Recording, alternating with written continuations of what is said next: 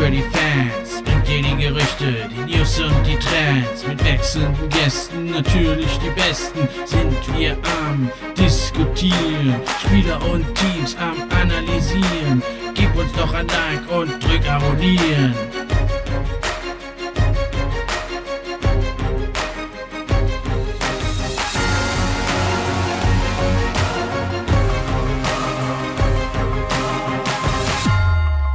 Hallo und herzlich willkommen zur neuen Episode vom NBA Fan Podcast. Ich bin wie immer euer Gastgeber Steffen und auch heute freue ich mich natürlich über jeden Zuhörer, der eingeschaltet hat. Und ab sofort könnt ihr den NBA Fan Podcast ja auch bei Steady HQ supporten.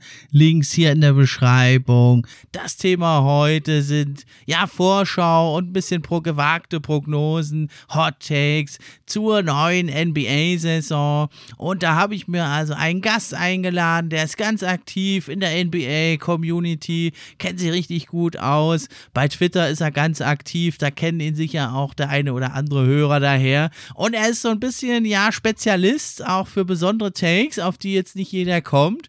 Und daher habe ich ihn auch heute eingeladen und freue mich, dass er da ist. Das ist mein Gast heute, Gate 7. Stell dich doch mal vor. Hallo. Hallo Steffen, danke für die Einladung erstmal. Ähm, erstmal ganz kurz, großartig, was du hier mit dem Pod auf die Beine gestellt hast. Ähm, du zeigst wirklich sehr viel Engagement und sehr viel Passion, wie man sagt, für die NBA und es ist immer, immer schön, ähm, deinen Pod zu verfolgen. Also kurz zu mir, ich bin aktiv auf Twitter unter gate-7 mit einer 7 anstatt einem V. Können wir gerne followen bei Twitter. Und ich verfolge die NBA schon seit 25 Jahren. Ich bin, äh, war eigentlich mehr Raptors Die Hard Fan. Allerdings mit der Meisterschaft schwebe ich noch auf Wolke 7, glaube ich, wie die meisten Raptors-Fans. Und jetzt gönne ich mir auch ein bisschen mehr die anderen Teams und äh, verfolge das aktuell ähm, wirklich gerne und sehr, es ist wirklich sehr spannend und die Entwicklung, die neuen äh, Spieler in der Liga ähm, haben wirklich Anlass dazu gegeben, auch wirklich freudig auch in die Zukunft zu schauen mit der NBA. Ja, das hast du aber schön gesagt. Ja, also followt ihn ruhig auch, den Gate 7, oder guckt euch erstmal an, was er da so raushaut und entscheidet dann selber. Aber das ist also immer sehr, sehr interessant und ja, immer wieder mal auch hast du mal so eine andere Blickweise aufs Thema. Nicht so die 0815-Sicht. Das hat mir einfach gut gefallen bei dir und so sind wir auch in Kontakt gekommen. Ja, dann wollen wir doch direkt loslegen. Wir haben das so ein bisschen in ein paar Bereiche aufgeteilt. Der erste Bereich, den haben wir so genannt, Teams Overachiever, also Teams, denen wir denken, die also doch besser sein werden, als man so gemeinhin denkt.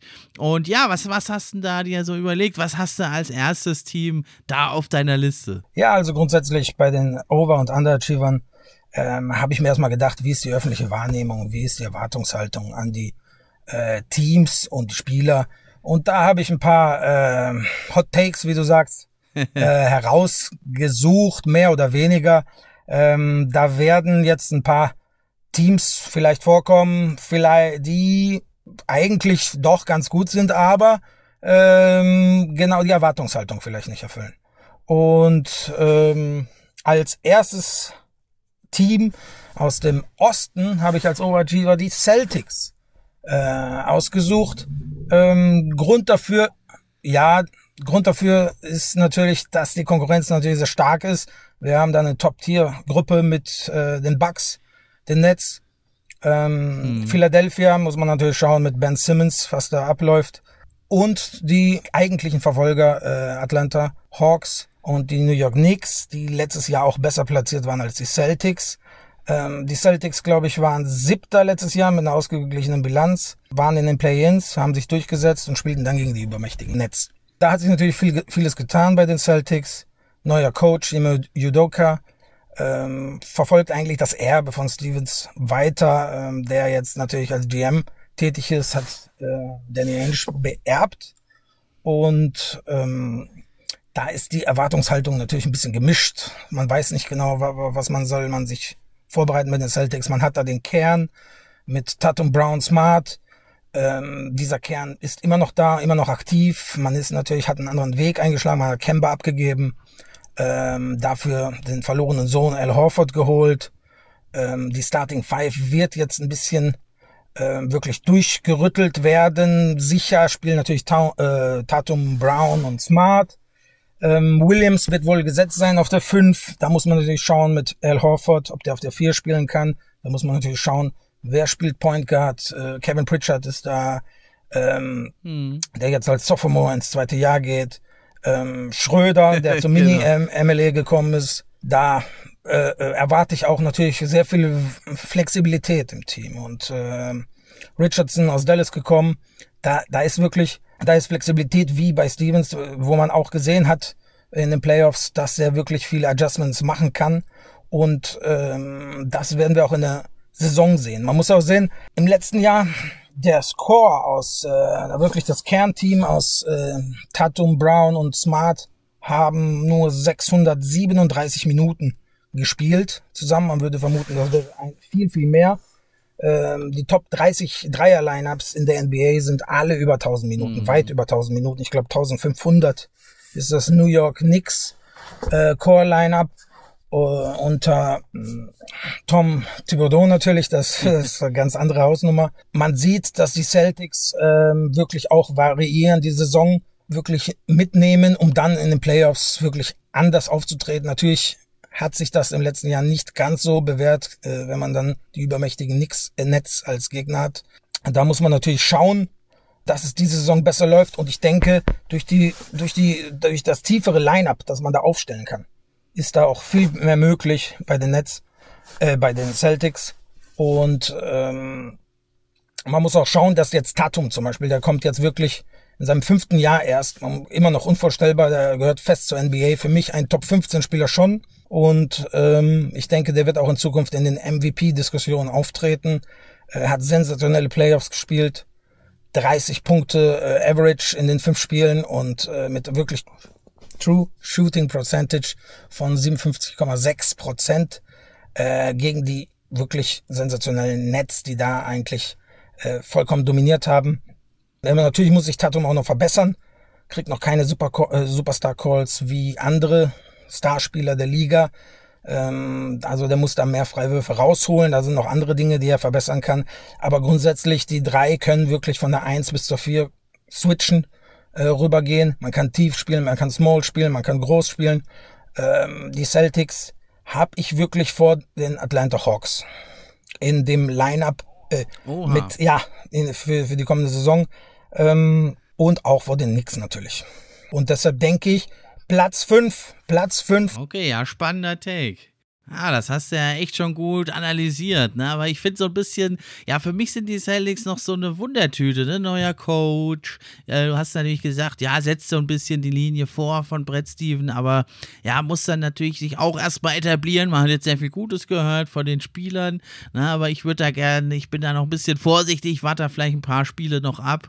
Aber du hast natürlich völlig richtig gesagt, mit diesem Kern ist man natürlich da in Boston, in Beantown eigentlich immer nur so ein paar Adjustments eigentlich entfernt, da doch wieder ein ja, Wort mitzureden im Titel. Ne? Aber ich, ich bin da noch ein bisschen reserviert. So ganz hast du mich noch nicht überzeugt, weil äh, die, die Frage, die sich mir stellt, ist natürlich, dass die natürlich das Zeug dazu haben, äh, so weit vorne zu landen. Das ist klar. Aber so ein bisschen ist die Frage, welche Version der Celtics sehen wir? Und vor allem auch von einem Marco Smart, der also letzte Saison natürlich mich nicht überzeugt hat. Ja, aber natürlich Tatum, du hast gesagt, der hat ja hinten raus alles abgeräumt zu Beginn hat er mit Corona zu kämpfen gehabt. Und wenn er jetzt direkt fit einsteigt, da bin ich ganz bei dir, denke ich, dass er da also wirklich richtig abliefern kann.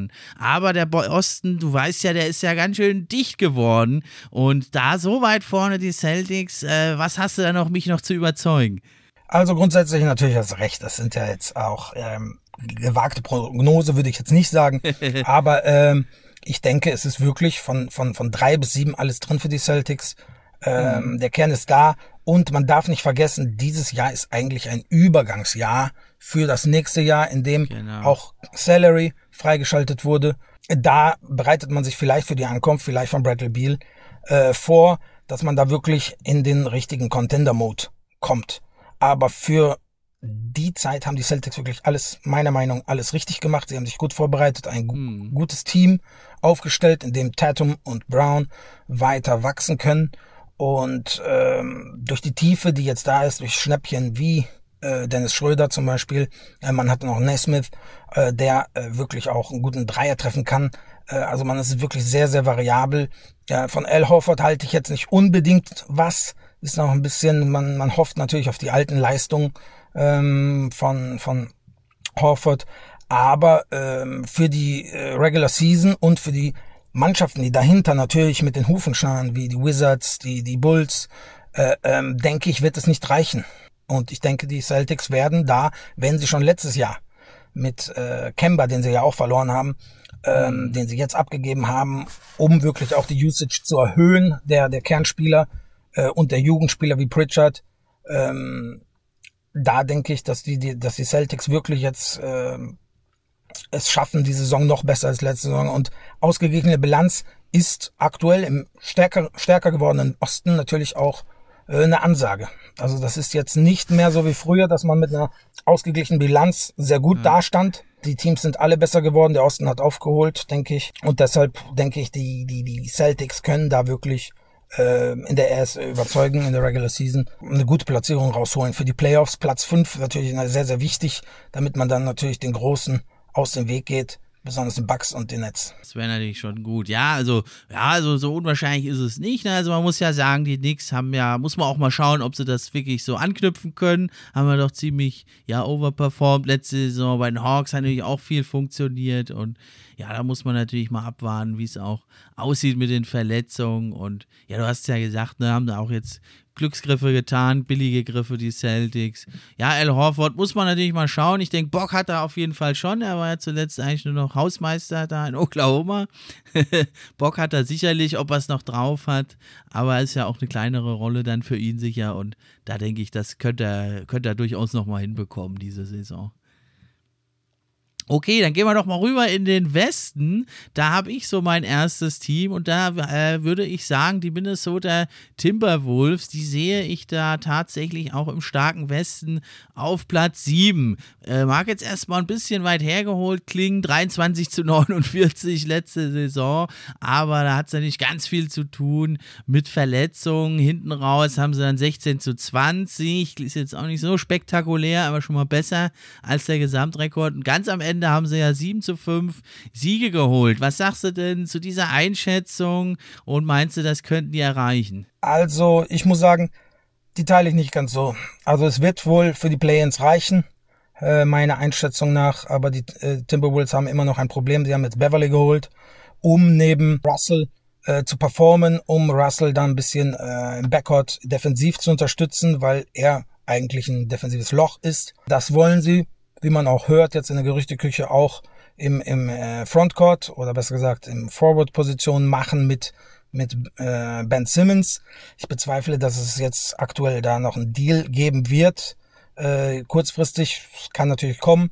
Ähm, da kommen wir dann in, zum großen Problem, nämlich den Power Forward äh, Position bei den ähm, Timberwolves. Im Small Forward Bereich spielt jetzt Edwards, der ist glaube ich auch ein paar Zentimeter gewachsen, sechs Zentimeter angeblich seit den letzten äh, 25 Monaten, ähm, seit dem Draft.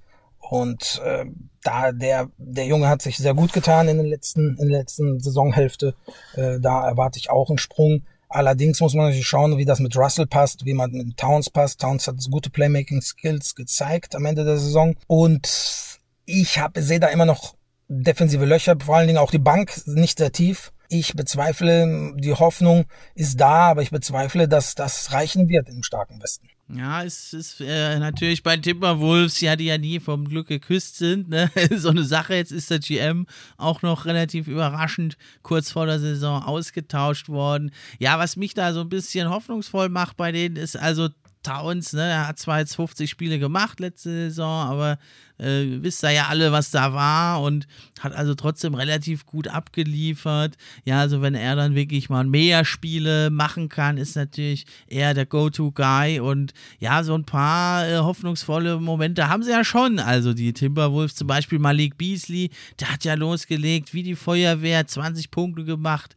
44 Prozent äh, von, aus dem Feld, 40 Prozent Dreier, hat sich dann leider halt nach paar 30 Spielen verletzt und auch der Russell, ich bin nicht sein größter Fan, aber er hat auch nur 42 Spiele gemacht. Und wenn man halt hofft, die bleiben jetzt mal alle gesund, dann äh, müsste sich natürlich der Rekord schon deutlich verbessern. Ne? Ob es jetzt so ganz massiv ist, dass es reicht, das muss man natürlich ein bisschen abwarten. Aber Pat Beverly, ich bin jetzt auch nicht sein größter Fan, aber ist doch ein sehr guter Fit äh, für diese Defensivprobleme, oder wie siehst du das?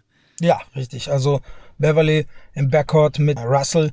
Ähm, er soll da kaschieren, was Russell da überhaupt nicht äh, auf die Kette gekriegt hat. Denke ich, eine gute Verpflichtung. Man muss natürlich schauen, wo Beasley da reinpasst, wird höchstwahrscheinlich als Sixth Man agieren und ein bisschen Scoring auch von der Bank bringen und da Verantwortung übernehmen, auch äh, gestaggerte Zahlen der Stars äh, übernehmen. Man muss natürlich schauen, für mich immer noch äh, McDaniels ist sehr, sehr gutes Talent äh, auf der Power Forward Position, mhm. aber ich sehe da den Fit nicht. Also es passt nicht unbedingt alles zusammen mit mit mit mit Towns.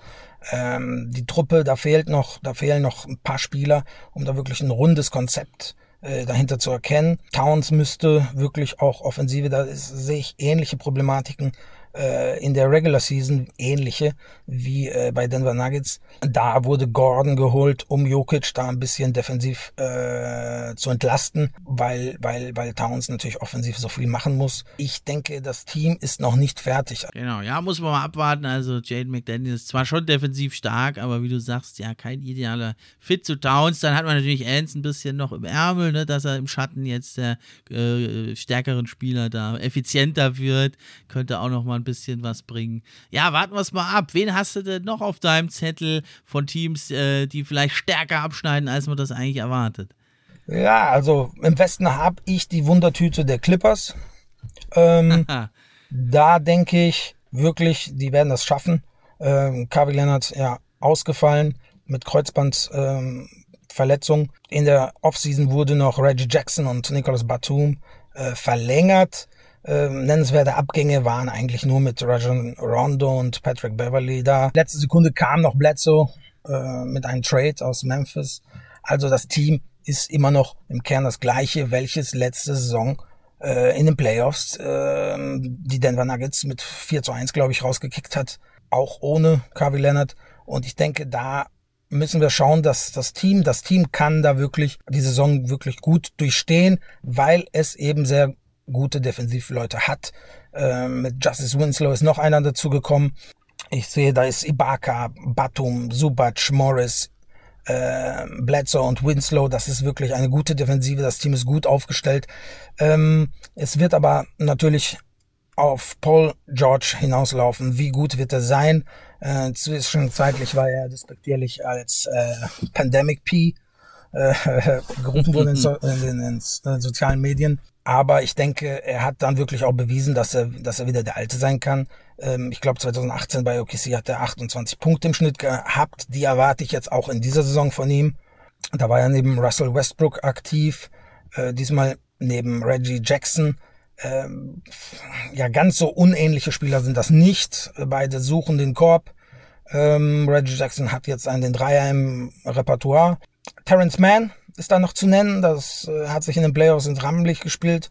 39 Punkte im Spiel 6 gegen Utah gemacht. Dann aber auch mal wieder abgetaucht, ne? Natürlich, äh, seine Rolle, ich glaube, hat jetzt verlängert, 22 Millionen für zwei Jahre. Aber die Regular Season Stats, äh, natürlich hat er nicht die Gravity eines äh, Curry, ähm, but, äh, aber ähm, 50% Zweier und 41% Dreier. Das sind schon gute Zahlen. Und er hat auch zu Saisonende immer mehr gespielt und sich ins Spiel, ins Team gekämpft. Und da ruhen natürlich auch ein bisschen die Hoffnung, dass da eine weitere Entwicklung kommt. Interessant, der Rookie, Keon Johnson, ich glaube, der hat im, im Combine hat ein paar Rekorde gebrochen mit der Sprungkraft, falls ich mich nicht irre. Es ist eigentlich äh, auf die Playoffs ausgelegt. Kawhi Leonard könnte wieder zurückkommen und wir wissen, äh, Steve Ballmer wird da wirklich auch noch was machen, falls es nötig wird, um die Saison zu retten. Ähm, aber ich denke, es wird, es wird reichen für die Playoffs. Also Platz 5 bis 6, 5 ist schon sehr optimistisch, aber Platz 6 ist, ist wirklich äh, zu erreichen, auch mit dem Team, auch ohne Cavillena, auch ein Max-Spieler, der fehlt. Dafür ist die Defensive im, im, in der Theorie einfach zu gut, so dass sie, dass sie eindeutig vor den Kings und den Pelicans landen werden. Ja, also das finde ich durchaus gewagt. Also jetzt, ne, weil da finde ich, da sind ganz schön viele Wenns äh, auch bei dir jetzt gewesen. Also Kontinuität, da bin ich ganz bei dir. Das ist natürlich ein Plus. Sie haben gezeigt, sie sind ein toughes, defensiv starkes Team in den Playoffs.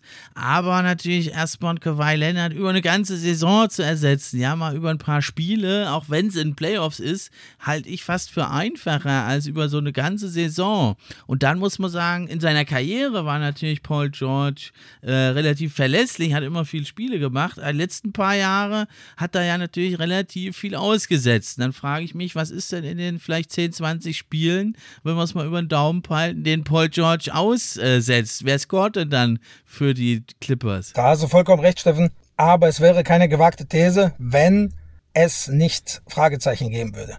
Und, ähm, Natürlich. und ich denke, ähm, die Clippers also die Spieler selber, die sind zwar jetzt bei den Ana Analytic Guys nicht gerade die beliebtesten, wenn ich darüber an Bledsoe denke oder, oder äh, Winslow. Allerdings, das Team ist wirklich ein knallhartes Team, verteidigt sehr äh, stark, sehr, sehr intensiv, äh, auch in der Regular genau. Season.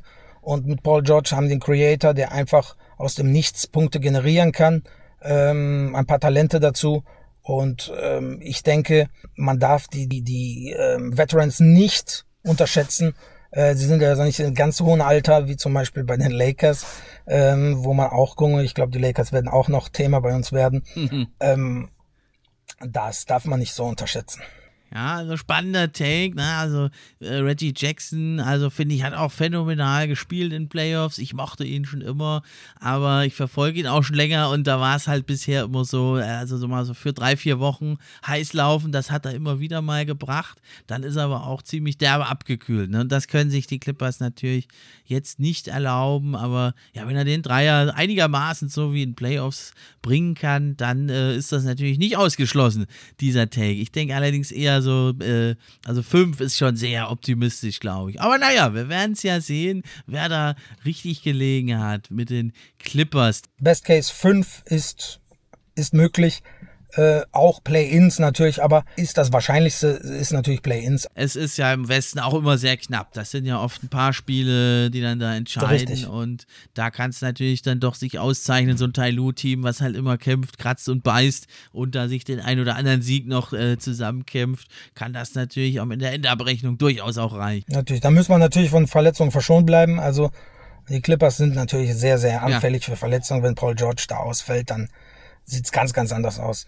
Ähm, allerdings Ausgangswert ist natürlich, dass er da spielt und dass es auch, äh, dass er durch die Saison kommt. Natürlich, da gehen wir ja immer davon aus und das ist ja einfach für jedes Team schwer, da so ein Superstar und das ist Paul George, trotz aller Kritik und das, den, den kann halt kein Team, außer die Nets vielleicht, kann also ein Superstar so ohne weiteres ersetzen und wenn es dann auch eine ganze Saison ist und ein Kawhi Leonard, einer der allerbesten Spieler, dann ist natürlich klar, dann muss alles andere gut laufen ne? und das hast du ja auch gemacht gemeint, wenn alles top läuft, dann ist das vielleicht sogar drin. Okay, dann habe ich als nächstes bei mir auf der Liste, da wird vielleicht der ein oder andere auch überrascht sein, habe ich die Grizzlies. Ja, und da muss ich sagen, alle erwarten ja da eigentlich eher jetzt so einen größeren Schritt zurück. Ja, und das erwarte ich jetzt nicht. Also ich denke jetzt nicht, dass die plötzlich da ein Homecourt Advantage abgreifen, aber eben verglichen mit dieser Erwartung, dass sie doch zurückfallen, das glaube ich also eigentlich nicht, weil das hatte man ja also auch schon vor ein paar Jahren eigentlich gedacht, ne, wie man das alte Grid and Grind Team eingerissen hat, dachten auch alle, die sind jetzt erstmal total am Ärmel, die Grizzlies, und die haben aber einfach diesen Spirit, ich finde, der ist wieder total da und sie haben halt vor allem in Jamorant diesen großartigen Anführer, Anführer und auch sonst finde ich ein super spannendes Team. Deswegen denke ich, die werden ja in dem Sinne overachieven, dass sie also doch wieder im Play-In mit dabei sein werden. Das glaube ich, trotz aller, allem, was sie da jetzt äh, Kritik bekommen haben, Step zurück gemacht haben, vielleicht, denke ich, sie waren ja bisher immer in den Play-In-Tournamenten. Sie werden da auch wieder mit dabei sein und vielleicht schaffen sie es ja sogar wieder. Was meinst du dazu? Ja, also ganz abwegig ist das nicht. Das klingt vernünftig. Ähm, die Memphis Grizzlies, die haben ja wirklich ein bisschen ein paar Veterans abgegeben, äh, um dann natürlich mehr, mehr in die Verantwortung der jungen Spieler zu gehen, die aber mittlerweile natürlich sehr viel Erfahrung haben. Ähm, Deshalb denke ich, der Take ist nicht ganz so äh, hot äh, oder bold. Ähm, Jamorant wird sich steigern. Er kommt jetzt wirklich, äh, wird langsam äh, immer besser. Die Playoffs waren überragend. Ähm, Jaron Jackson Jr. muss da langsam kommen. Äh, aber auch andere Leute wie, wie, wie Tillman und äh, Co., die kommen jetzt in die Verantwortung und die werden jetzt mehr Spielzeit kriegen und werden dann sich beweisen müssen. Und ich halte das Team, den Kern des Teams schon auch äh, für sehr gut. Äh, Staff ist sehr gut und ich denke, die können auch wirklich Play-In anvisieren. Ja, der Coach äh, Taylor Jenkins gefällt mir auch sehr gut, was er macht. Und ja, was jetzt doch äh, für ein gutes Abschneiden der Grizzlies spricht, ist eben die defensive Stärke. Die waren ja schon in der letzten Saison, also im Offensive Rating waren sie nur Durchschnitt, 15. Aber eben im Defensive Rating auf dem sechsten Platz. Ja, und das für so ein doch ja eher junges Team. Und das sollte jetzt eigentlich da mit dem Tausch von Valenciunas zu Adams, ja, die Offense ist natürlich fraglich, aber die Defense, die sollte eigentlich jetzt nicht wirklich viel schlechter werden bei Adams.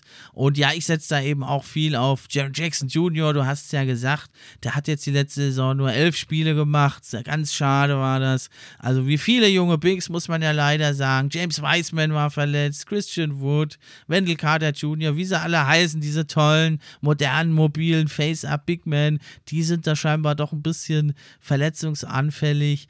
Ja, und da äh, hoffe ich, dass jetzt doch Jaron Jackson mal fit bleibt. Und wenn er spielt, gefällt er mir immer richtig gut. Und wenn er mehr Spiele macht, denke ich, fällt der, fällt der Dreier auch mal wieder. Und dann denke ich, dass die Grizzlies doch da wieder eine gute Rolle spielen werden. Okay, dann habe ich noch einen Take, das würde mich mal sehr interessieren, was du dazu hast. Denn äh, ich würde tippen, wenn es optimal läuft, könnten also die Dallas Mavericks in die Conference Finals oder sogar in die NBA Finals kommen. Was meinst du dazu? Hui, also ähm, die Mavericks sehe ich besser als letztes Jahr. Doncic ist einfach ein absoluter Topspieler, ähm, der sein Team tragen kann, konnte wenig entlastet werden in den letzten Playoffs. Äh, man hat es auch gesehen, also äh, furios gestartet am Schluss, ging die Luft aus, äh, zu wenig ähm, Entlastung durch andere Spieler, auch konditionell, ähm, war da ein großes Problem. Boban musste spielen, zu viel spielen. Ähm, es ist ein bisschen schwierig. Die Mavericks hatten einen engen Spielraum, äh, haben sich eigentlich ganz gut verbessert, meiner Meinung nach, äh, im Rahmen des Möglichen. Generell in den Playoffs ist alles möglich. Äh, die Spitze ist nicht so weit weg. Also es gibt nicht die Spitze, die es im Osten gibt. Der Abstand zwischen den ersten zwei Teams äh, wird nicht so groß sein wie, äh, wie im Osten äh, zu den Nets und den Bucks. Im, Im Westen ist alles viel enger. Denver, Utah, Lakers, Suns, ähm, Dallas, die sind nicht so nah, weit entfernt. Selbst wenn ähm, es in der Tabelle anders aussieht, am Ende werden sie wirklich sehr nah sein und dann äh, kommt es wirklich auf die Playoff-Performance an. Ähm, die Mavericks denke ich, haben sich in eine Richtung entwickelt, dass auch Shooter umgeben werden. Ähm, Bullock ist gekommen. Äh, ich denke, der wird sehr helfen. Auch äh, Brown wird da den Dreier suchen. Ähm, ich denke, das ist durchaus möglich. Darauf wetten würde ich allerdings nicht. ja, du sagst, das sind Kleinigkeiten. Was mich da eben optimistisch stimmt, ist zum einen, also Reggie Bullock, du hast gesagt, finde ich ein mega Upgrade gegenüber Josh Richardson. Habe ich eh nicht verstanden, dass man es, äh, also Seth Curry da abgegeben hat. Die Idee war klar, da mehr Defense und Balance reinzukriegen, aber so einen guten Shooter wie Seth Curry solltest du nicht abgeben. Es ging auch jetzt nicht auf. Und da finde ich Bullock war also ein äh, riesen Upgrade. Und äh, ja, ich, ich denke mal, also Luka Doncic muss man nicht viel dazu sagen. Ich gehe fest davon aus, dass er ein Triple-Double im Schnitt machen wird die Saison. Und ja, was mich halt noch optimistisch stimmt, ist zum einen Jalen Brunson. Der hat ja eine tolle Saison gespielt, in Playoffs ziemlich enttäuscht. Ja, das muss man sagen. Und äh, genauso Porzingis, das ist natürlich ein bisschen wild da zu hoffen, dass er ein bisschen fitter ist. Ich denke, der wird auch wieder ein und, äh, einige Spiele aussetzen, aber er hat jetzt halt endlich mal, was er lange nicht mehr hatte, eine Offseason hat sich vorbereiten können, war nicht verletzt. Das lässt mich da ein bisschen hoffen bei Porzingis. Und dann muss man natürlich sagen, ja, hier deine Clippers, die du ja so gut siehst, die waren natürlich auch das furchtbar schlimmste Matchup für die, für die Mavericks, weil die ja so viel switchen können. Das das war dieses kleine Line-Up, weil ich denke, hätten die Mavs die Clippers geschlagen und zwar ja durchaus drin, ne, dann ich denke, die Denver Nuggets hätten sie auch ge geschlagen und dann wären sie ja schon in Conference Finals gewesen. Deswegen denke ich, ist der gar nicht mal so sehr abwegig, dieser Take. Richtig, da stimme ich dir vollkommen. Ja, da habe ich noch ein Team bei mir auf der Liste, da habe ich so ein bisschen so ein Fragezeichen dran gemacht und das ist ein Team, die habe ich eigentlich immer hier auf dieser Liste, jedes Jahr. Das sind die Indiana Pacers, aber die sind ja eben doch wieder ja verfolgt vom Verletzungspech. Levert letzte Saison 35 Spiele nur gemacht, jetzt ist er verletzt, soll demnächst wieder fit werden.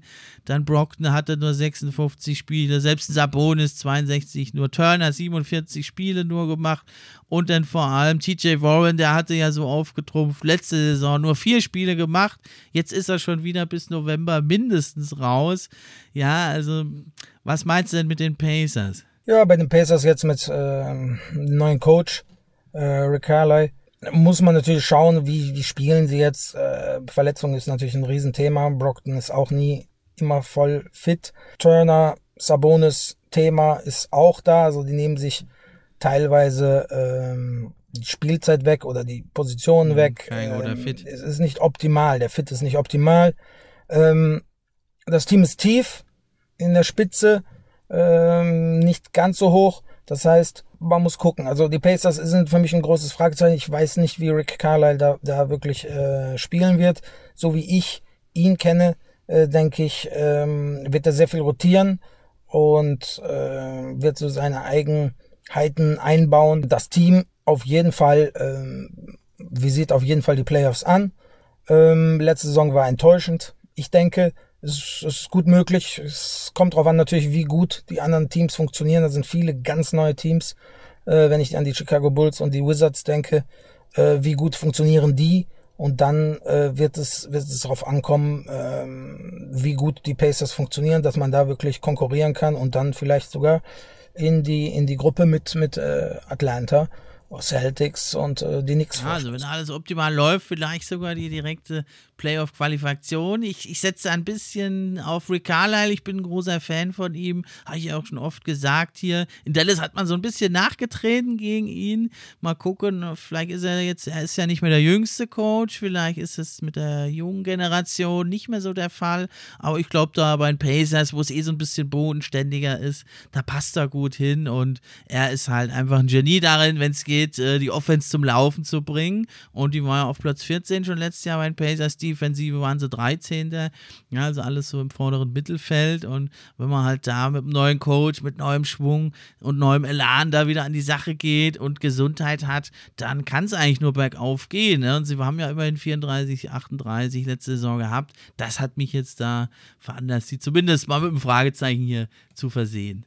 Okay, dann kommen wir mal auf die andere Seite der Medaille. Teams, äh, ja, die wir jetzt nicht so stark sehen, wie es die meisten oder wie es viele denken. Und ja, wen hast du da zuerst auf deiner Liste? Also, da habe ich natürlich zwei Hausnummern hier. Da die Fanbases werden, äh, werden das ein bisschen anders sehen, vielleicht. Äh, für mich äh, meine Prognose über den Osten.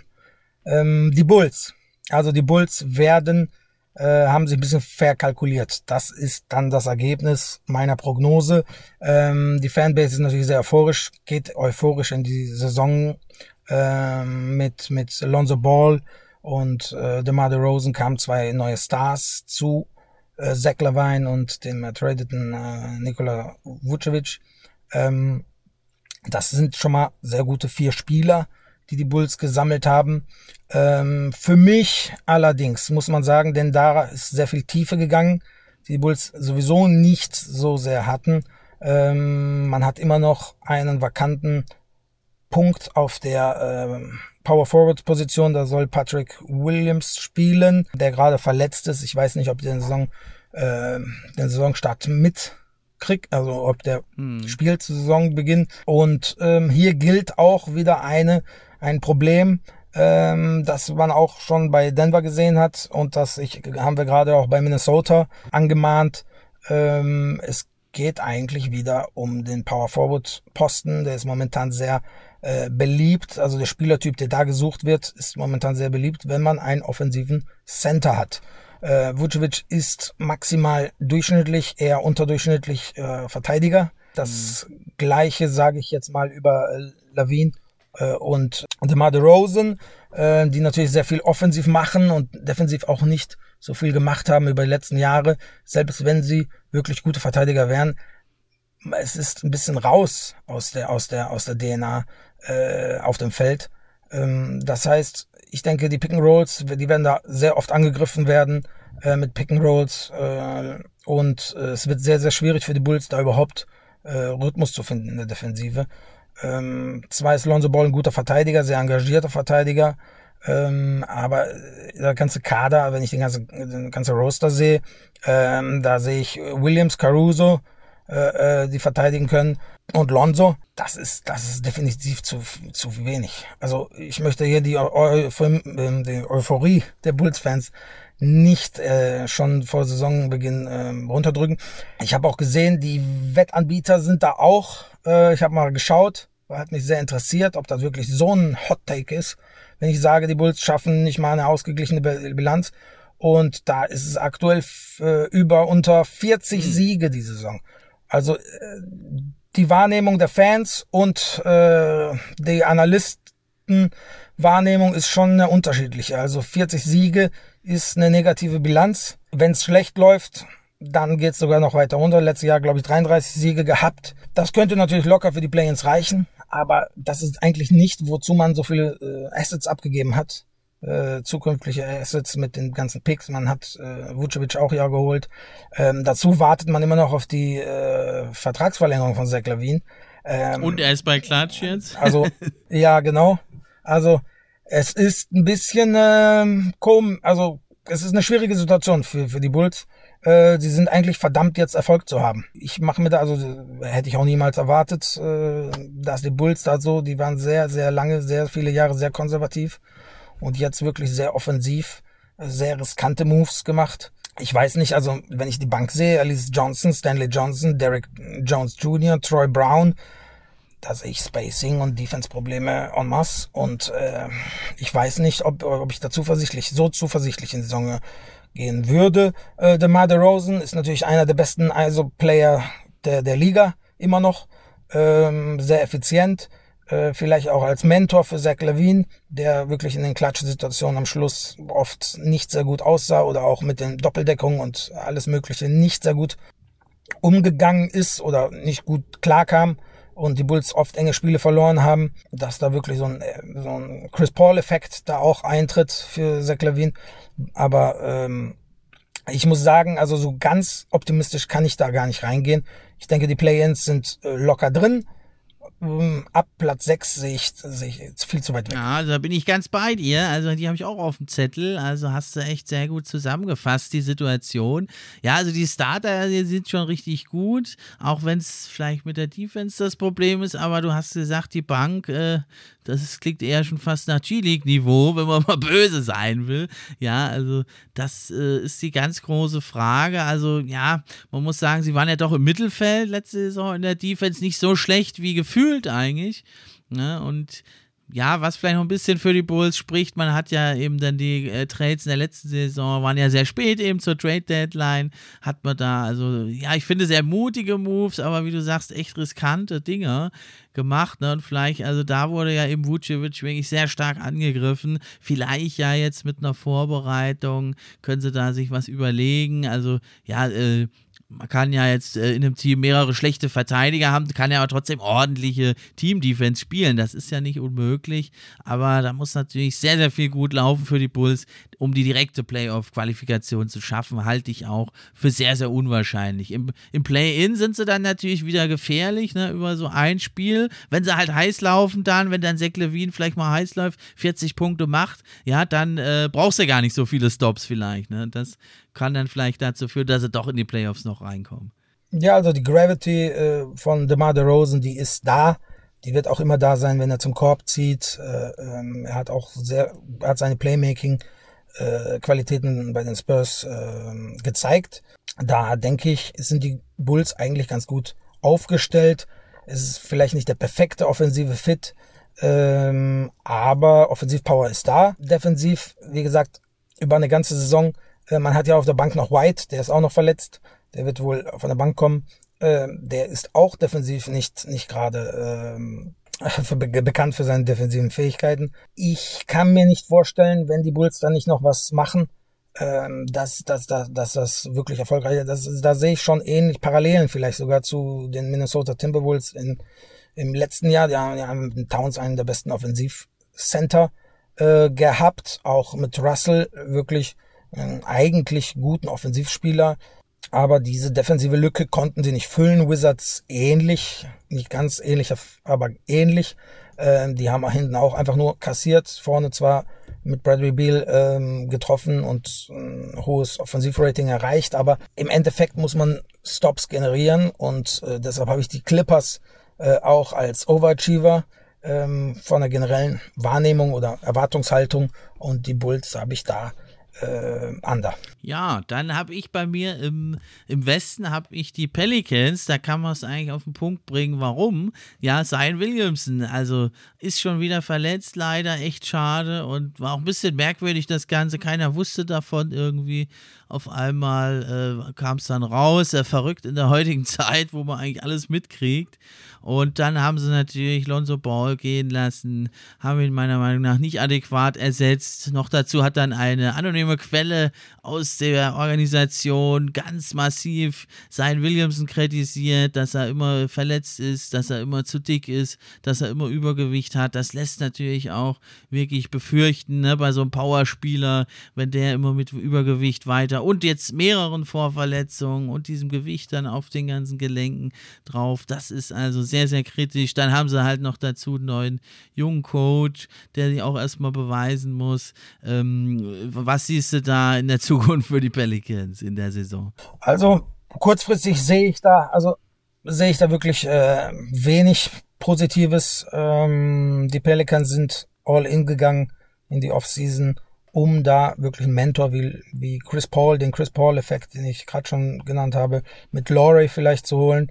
Ähm, um dann den nächsten Step zu machen. Das ist völlig in die Hose gegangen.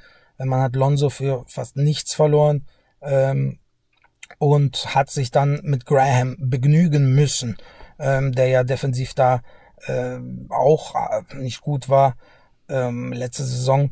Ich sehe da eigentlich keine Verbesserung. Ähm, Zion ist natürlich herausragend, ein bisschen zu viel mit, äh, ein bisschen zu viel Kilos drauf. Ähm, offensiv absolut top, immer noch mit der, auch mit der Größe, wie, wie, wie er da in Power Forward Position umgeht, äh, spektakulär. Äh, Ingram ist ein sehr, sehr effizienter Shooter eigentlich. Ähm, das sieht man gar nicht so sehr, allerdings defensiv macht er nicht sehr viel. Trotzdem, es fehlt an allen Ecken. Ähm, und ich denke, da werden noch ein bisschen die, die jungen Leute nochmal ran dürfen und man holt sich einen guten Draft-Pick dieses Jahr. Also ich sehe da überhaupt äh, äh, ich kann da nicht positiv da in die Saison gehen bei den Pelicans. Ja, also mit dem Ausfall von Seien, das wäre jetzt so irgendwie die Hoffnung noch gewesen, dass er da weiter reift zum Anführer und direkt vorne weg marschiert, dann wäre vielleicht irgendwie noch was möglich gewesen, aber so sehe ich da überhaupt keine Chance, bin ich ganz bei dir. Ja, wen hast du noch auf deinem Zettel bei den Teams, die vielleicht nicht so gut abschneiden wie erwartet? Also jetzt kommt der absolute Höhepunkt der Steinigung. Ähm, Im Westen habe ich die Lakers. Also die Fanbase wird da natürlich jetzt aufschreien. Ähm, die Lakers, die Erwartungshaltung ist natürlich riesig. Sie haben den besten Spieler unserer Generation, also der heutigen Generation im Kader. Äh, Anthony Davis, Champion geworden vor, vor in der Bubble in äh, äh, Florida. Die Fanbase ist wirklich verwöhnt nach Erfolg. Die Erwartungshaltung ist riesig. Ähm, allerdings muss man sehen, die Lakers wurden komplett umgebaut, haben noch kaum zusammengespielt. Ich glaube, die einzigen drei Spieler, die noch zusammenspielen, Davis, Horton Tucker und äh, LeBron. Äh, selbst Gasol ist jetzt weg. Das heißt, ein komplett neuer Kader und da sind einige äh, neue Namen, Rajon Rondo, äh, DeAndre Jordan, Malik Monk, Kendrick Nunn, Trevor Reza, Wayne Ellington und Carmelo Anthony. Und man sieht schon, das sind wirklich teilweise sehr alte Spieler oder auch äh, Spieler, die wirklich junge Spieler wie Monk und Kendrick Nunn, die in ihren äh, Verein, die, die bei ihren Teams nicht die größte Anerkennung vorsichtig äh, ausgedrückt haben. ja, ähm, vor allen Dingen bei Nunn ähm, kam es mir vor, dass er ein bisschen klein gehalten wurde letzte Saison. Äh, er ist ja auch irgendwie hochgekommen, allein durch Verletzungen bei, den, mhm, bei den genau. Heat. Ähm, und wurde aber letzte Saison klein gehalten, der Vertrag lief aus. Vielleicht wollte man da einen günstigen Vertrag, falls es mit, mit, mit Laurie nicht klappt oder vielleicht, wenn man einen günstigen Vertrag haben, ihm geben wollte, äh, äh ein bisschen klein gehalten. Äh, er hat nämlich auch geliefert, hat super Zahlen gebracht, ähm, auch als Dreierschütze, ich glaube 38 Prozent. Äh, also Nan äh, würde ich, würde ich ähm, wirklich äh, positiv sehen, die Verpflichtung von Nan als ähm, Sixth Man. Allerdings wird alles äh, stehen und fallen mit äh, Russell Westbrook. Äh, die Verpflichtung hat natürlich für, für, für ähm, Augen, Rollen und, äh, und, und offene Münder gesorgt. Der Westbrook Fit wird alles entscheiden bei, bei den Lakers. Und die Lakers werden wirklich komplett anders spielen. Viel Dreier. LeBron wird wohl höher spielen, also auf der 4 und Davis auf der 5, damit man da natürlich mehr generieren kann für Westbrook, mehr Räume schaffen kann für Westbrook. Wir werden viele Horns laufen, viel, viel, viel, ein ganz andere Lakers-Team werden wir da sehen, viel weniger Isolations. Aber ich weiß nicht, ob das Team gut genug dazu ist. Also ich muss ehrlich sagen, die Spieler sind entweder, wie gesagt, die Wertschätzung war relativ gering bei den alten Teams von den jungen Spielern. Die, ein, die, einigen, die einzigen jungen Spieler, die da sind, Malik Monk, äh, Kendrick Nunn und äh, Horton Tucker, der sich jetzt auch verletzt hat, äh, wird wohl Saisonanfang verpassen. Ähm, die Altherren, der Andre Jordan, Carmelo Anthony, ne? äh, Trevor Reeser auch verletzt. Ja, das ist wirklich eine Expendables-Truppe. In der Theorie alles schön und gut, auch viele, viele äh, Trophäen zusammen und, und, und, und Auszeichnungen zusammen. Ich denke, die Hauptlast, die Minutenlast wird auf diese jungen Spieler verteilt. Also die müssen die ganze Zeit dran, weil die Älteren das nicht schaffen werden. Äh, und da ist der Hund begraben. Ich halte diese Spieler auch nicht für gut genug. Auch wenn dieses System gut läuft, auch wenn LeBron gut laufen wird, er hat, er ist eben immer wird eben, ist auch äh, zwar ein Terminator, mhm. aber selbst der äh, gibt irgendwann mal den Geist auf. Ähm, und Anthony Davis, der auch ein bisschen verletzungsgeplagt ja, ist letzte Saison. Ist ähm, ja, richtig. Und, und, und äh, ich halte ähm, die Erwartung, also äh, Homecourt Advantage ist schwierig zu schaffen, wenn, äh, wenn da wirklich was reinkommt. Ich erwarte allerdings, dass die Lakers wirklich ähm, noch einige Aktionen machen, also noch wirklich aktiv am Markt sind, Bauert-Spieler und dass dieser Kader auch nicht der finale Kader sein wird. Äh, LeBron wird, wird da seine Beziehung spielen lassen und da ein bisschen auch äh, Werbung machen für, für Buyout-Spieler. Ähm, vielleicht wird sogar Horton Tucker noch äh, in der Saison getradet, um da wirklich noch äh, breitere Verstärkung zu holen. Ich, ich kann es nicht genau sagen, weil es aktuell wirklich ein ganz neues Team ist, das ich noch finden muss. Äh, das werden die Lakers auch tun. die Preseason wird auch wirklich sehr, sehr genutzt. Die läuft ja aktuell äh, gar nicht gut. Allerdings äh, wird da sehr viel getestet, sehr viele Systeme gelaufen und, und, und es wird ein komplett neues Lakers-Team, das sich aber noch finden muss. Erstens und die, dessen Qualität ich noch aktuell für zu schlecht halte, um wirklich da Top 3 Ränge zu erreichen ähm, auch wenn die Konkurrenz jetzt nicht in der Spitze so absolut stark ist, da sehe ich wirklich sehe ich wirklich ein Problem. Also ich teile durchaus deine Bedenken da, sehe die Risiken. Ne? Also gerade, du hast gesagt, wenn Anthony Davis auf der 5 spielen soll, was natürlich mega erfolgreich war bisher, aber da ist er eh schon dauernd verletzt, auch wenn er auf der 4 spielt. Und äh, wenn er halt dann doch noch da mehr gegen die Klötze agieren muss, ist die Frage, ob er sich dann wieder verletzt. Ja, und natürlich äh, Russell Westbrook, also ja, der Fit nicht ideal, aber ich, ich meine, ich verstehe schon den Gedanken, der gibt dir halt 25, 7 und 7 in jedem Spiel, auch dienstags äh, in Sacramento, auch wenn es um nichts geht.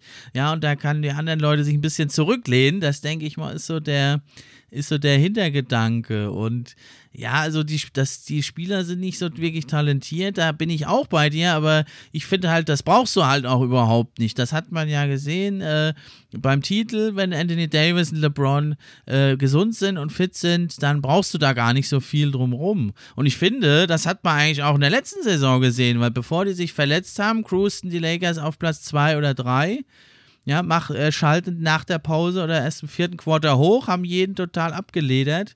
Und auch in Playoffs hast du es gesehen, Spiel 2 und 3 gegen die Suns. Also die Suns waren mehr tot als lebendig, würde ich sagen. Deswegen sehe ich es doch noch positiver. Ich denke, die werden äh, sich eine Homecourt Advantage abgreifen, die Lakers. Und jetzt würde ich es mal auf den Spieß umdrehen. Was meinst du denn, wer, wer kann denn bitte die Lakers schlagen, wenn LeBron und Anthony Davis fit sind? Welche, wer kann im Westen die Lakers schlagen? Grundsätzlich, äh, wie du schon sagst, die Spitze ist sehr, sehr eng beieinander im, im Westen. Ähm, in der Regular Season sehe ich allerdings, dass da wirklich eine Kontinuität äh, gebraucht wird, äh, dass wirklich viele Spiele äh, konstant geliefert werden muss. Und das ist bei den Lakers wirklich der größere Fragezeichen als bei den anderen Teams, als bei Utah und Denver und auch Dallas, bei den Dallas Mavericks. Und deshalb denke ich, dass die Regular Season für die Lakers nicht ganz so ähm, erfolgreich äh, sein wird. Und äh, bei den Playoffs wird natürlich neu gewürfelt. Äh, wenn, Dave, wenn, wenn Davis und äh, LeBron da fit sind, da sehe ich, dass da, dass da viel mehr möglich ist, als äh, die Regular Season Ergebnisse vermuten ließen würden. Na, gehen wir es doch mal durch. Meinst du, die Jazz können die Lakers, wenn sie fit sind, schlagen in den Playoffs? In vier, in einer Best-of-Seven-Serie? Also, also, wie gesagt, wie ich es gerade geschildert habe, ähm, in den Playoffs sind die Karten neu gemischt. Ähm, und ich würde, das wird vielleicht sogar ein 50-50-Spiel sein. Ähm, für die Regular Season sehe ich Utah eindeutig höher gerankt. Regular Season, ja, man muss natürlich sagen, die Utah Jazz äh, traditionell äh, bisher, also halt ein Regular Season Team, ne? Jetzt haben sie ja gegen die Clippers vier Spiele in Folge verloren, ohne größere Chance. Und da fürchte ich, dass das vielleicht dann ja gegen so ein fittes Lakers-Team auch so wäre. Aber naja, warten wir es ab. Das ist ja erstmal jetzt Kaffeesatz, Leserei. Und du hast schon gesagt, auch LeBron, äh, der Zahn der Zeit, neigt, äh, nagt an ihm. Und daher kommen ja auch diese Gedanken, da eben eine neue Rolle, ein bisschen mehr Dreier, weniger am Korb da äh, zuzuschustern. Ja, und das können wir jetzt natürlich noch gar nicht abschließend beurteilen. Da müssen wir jetzt wirklich mal gucken, wie es dann aussieht. Letzten Endes bei den Lakers, da entscheidet sich das alles in den Playoffs. Okay, dann äh, wollen wir noch mal ein paar Spieler durchgehen, von denen wir meinen, dass sie also viel besser aussehen, als man es denkt. Und ich habe da als erstes auf meiner Liste habe ich Ja Morant. Ich habe es ja vorhin schon gesagt, ich bin einfach ein großer Fan von ihm. Und ich denke, der wird jetzt, ja, also ich finde, er ist schon fast eigentlich auf dem Superstar-Level. Er wird halt nicht so wahrgenommen. Zum einen, weil er bei den Grizzlies ist, zum anderen, ja, weil sie eben noch nicht so auf den vorderen Rängen stehen. Und ich, er wird halt immer kritisiert für für seinen Wurf. Er hat nicht so einen guten Dreier, das stimmt. Ich würde aber behaupten, das braucht er auch gar nicht unbedingt, wenn der Kader da um ihn herum sich weiterentwickelt. Und er hat jetzt auch ohne einen verlässlichen Wurf schon fast 20 Punkte gemacht, 7,4 Assists. Ich denke, wenn er vielleicht seine Freiwürfe verbessern kann und die Midrange und sein Playmaking als Anführer noch mehr fungieren kann, denke ich, dann ist das, der braucht er gar nicht unbedingt 25 Punkte scoren wie andere Superstars. Ich denke, dann kann er schon den nächsten Schritt machen. Was sagst du dazu? Ja, also generell denke ich, dass jeder Spieler wirklich den Dreier braucht. Sonst wird er äh, auf Dauer eine, eine Belastung. In, da muss sich Moran natürlich verlängern, ich, äh, verbessern. Das sehe ich aber auch Potenzial. Er ist noch jung. Playoffs äh, waren wahnsinnig gut, wirklich unter Playoff-Bedingungen so zu performen. Äh, das zeigt, was in ihm steckt. Der Wille auch. Und ähm, ich denke, Jamorant ist auf jeden Fall ein Break, Breakout-Spieler zum, zum, zum wirklich All-Star in diesen Jahren, vielleicht so sogar ähm, ein Tipp von mir, wenn ich sagen würde, ich habe den jetzt auch als Breakout-Spieler äh, unter anderem äh, aufgelistet.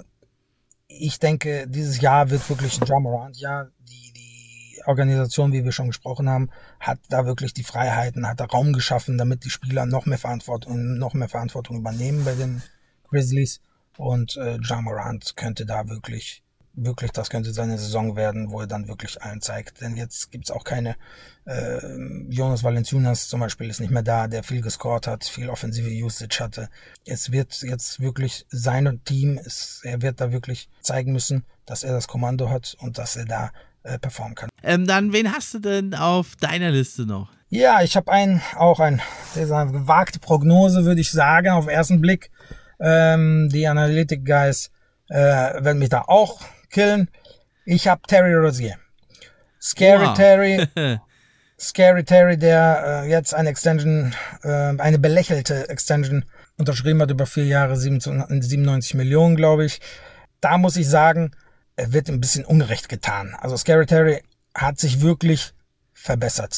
Äh, Im Gegensatz zu seiner Celtics-Zeit hat wirklich äh, die letzte Saison war wirklich für ihn und Graham, weil äh, ein, ein, ein, eine entscheidende Saison, weil äh, mit Lamello wurde ein Nachfolger für den äh, Point Guard gedraftet. Das heißt, nur einer von den beiden konnte wirklich auch langfristig bezahlt werden.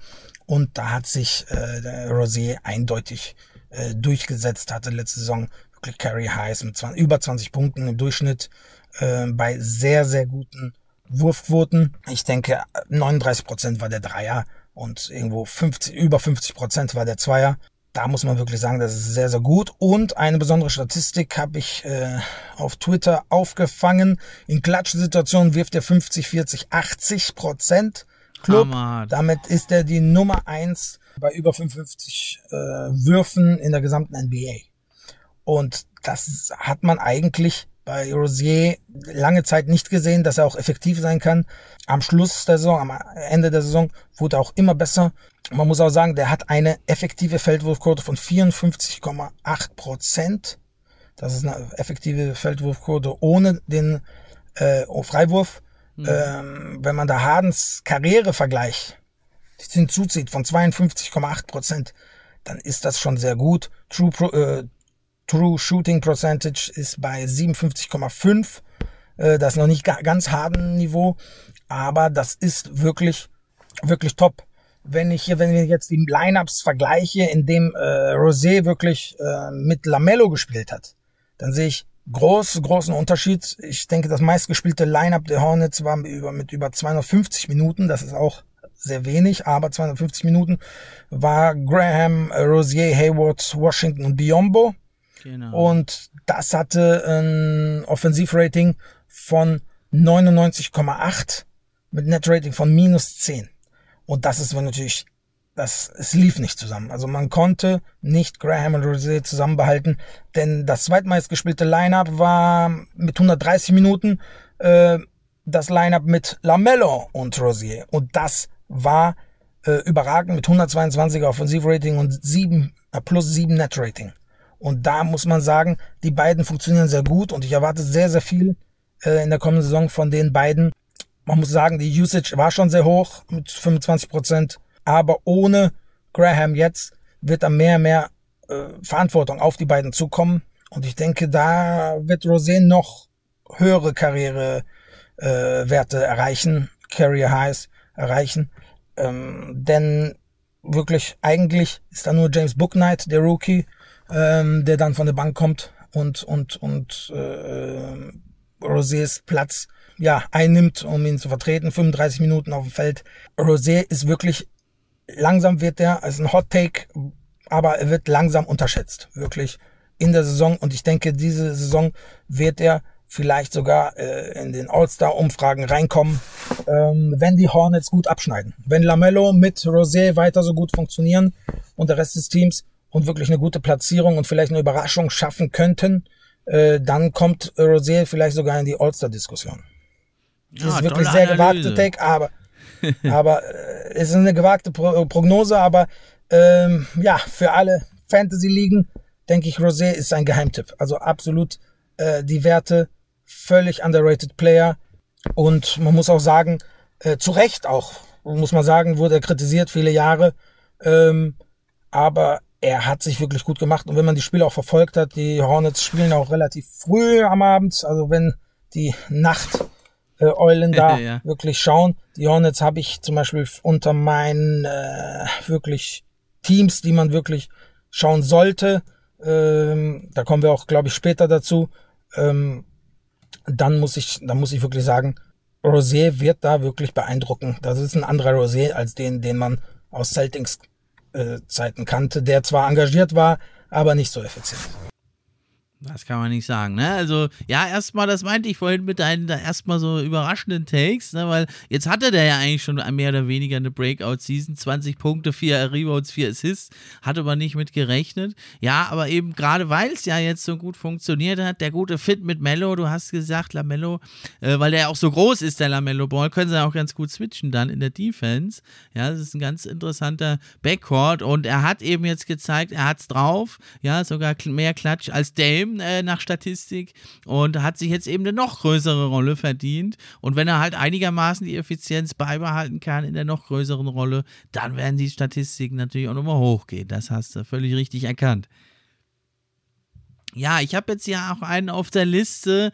Ja, da äh, wurde viel gesprochen jetzt im Vorfeld. Er war auch in einem witzigen Video, wie ein Fan äh, sein Auto hat stehen lassen und dann fuhr das Auto gegen die Wand. Es geht also um Tyler Hero. Der ist ja aufgestiegen bei den Heat wie ein Komet in der Saison 1920.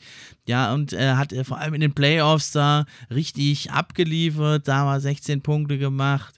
3,7 Assists, 5 Rebounds. Äh, jetzt in der Saison 2021, zwar mit fast identischen Werten, äh, hat er da immerhin äh, das gehalten, konnte aber halt die äh, himmelhoch gewordenen Erwartungen nicht erfüllen. Was meinst du bei ihm jetzt in der dritten Saison? Die erste eigentlich sozusagen normale Saison mit einer richtigen Vorbereitung. Ne, da war er, erst war er in der Bubble mit drin, dann war jetzt hier der, der schnelle Restart.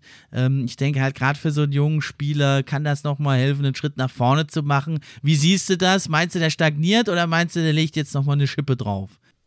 Ja, bei Tyler Hero äh, ist das so eine Sache. Ähm, erste Saison, wie du gesagt hast, die Bubble war sensationell. Ähm, in der zweiten Saison ein bisschen stagniert, besser gesagt sogar rückläufig äh, die Entwicklung. Ähm, hat auch teilweise Point Guard gespielt, muss man ihm zugute halten, wurde er auf Point Guard, hat man ein bisschen probiert mit Tyler Hero. Ähm, da war er gar nicht so schlecht.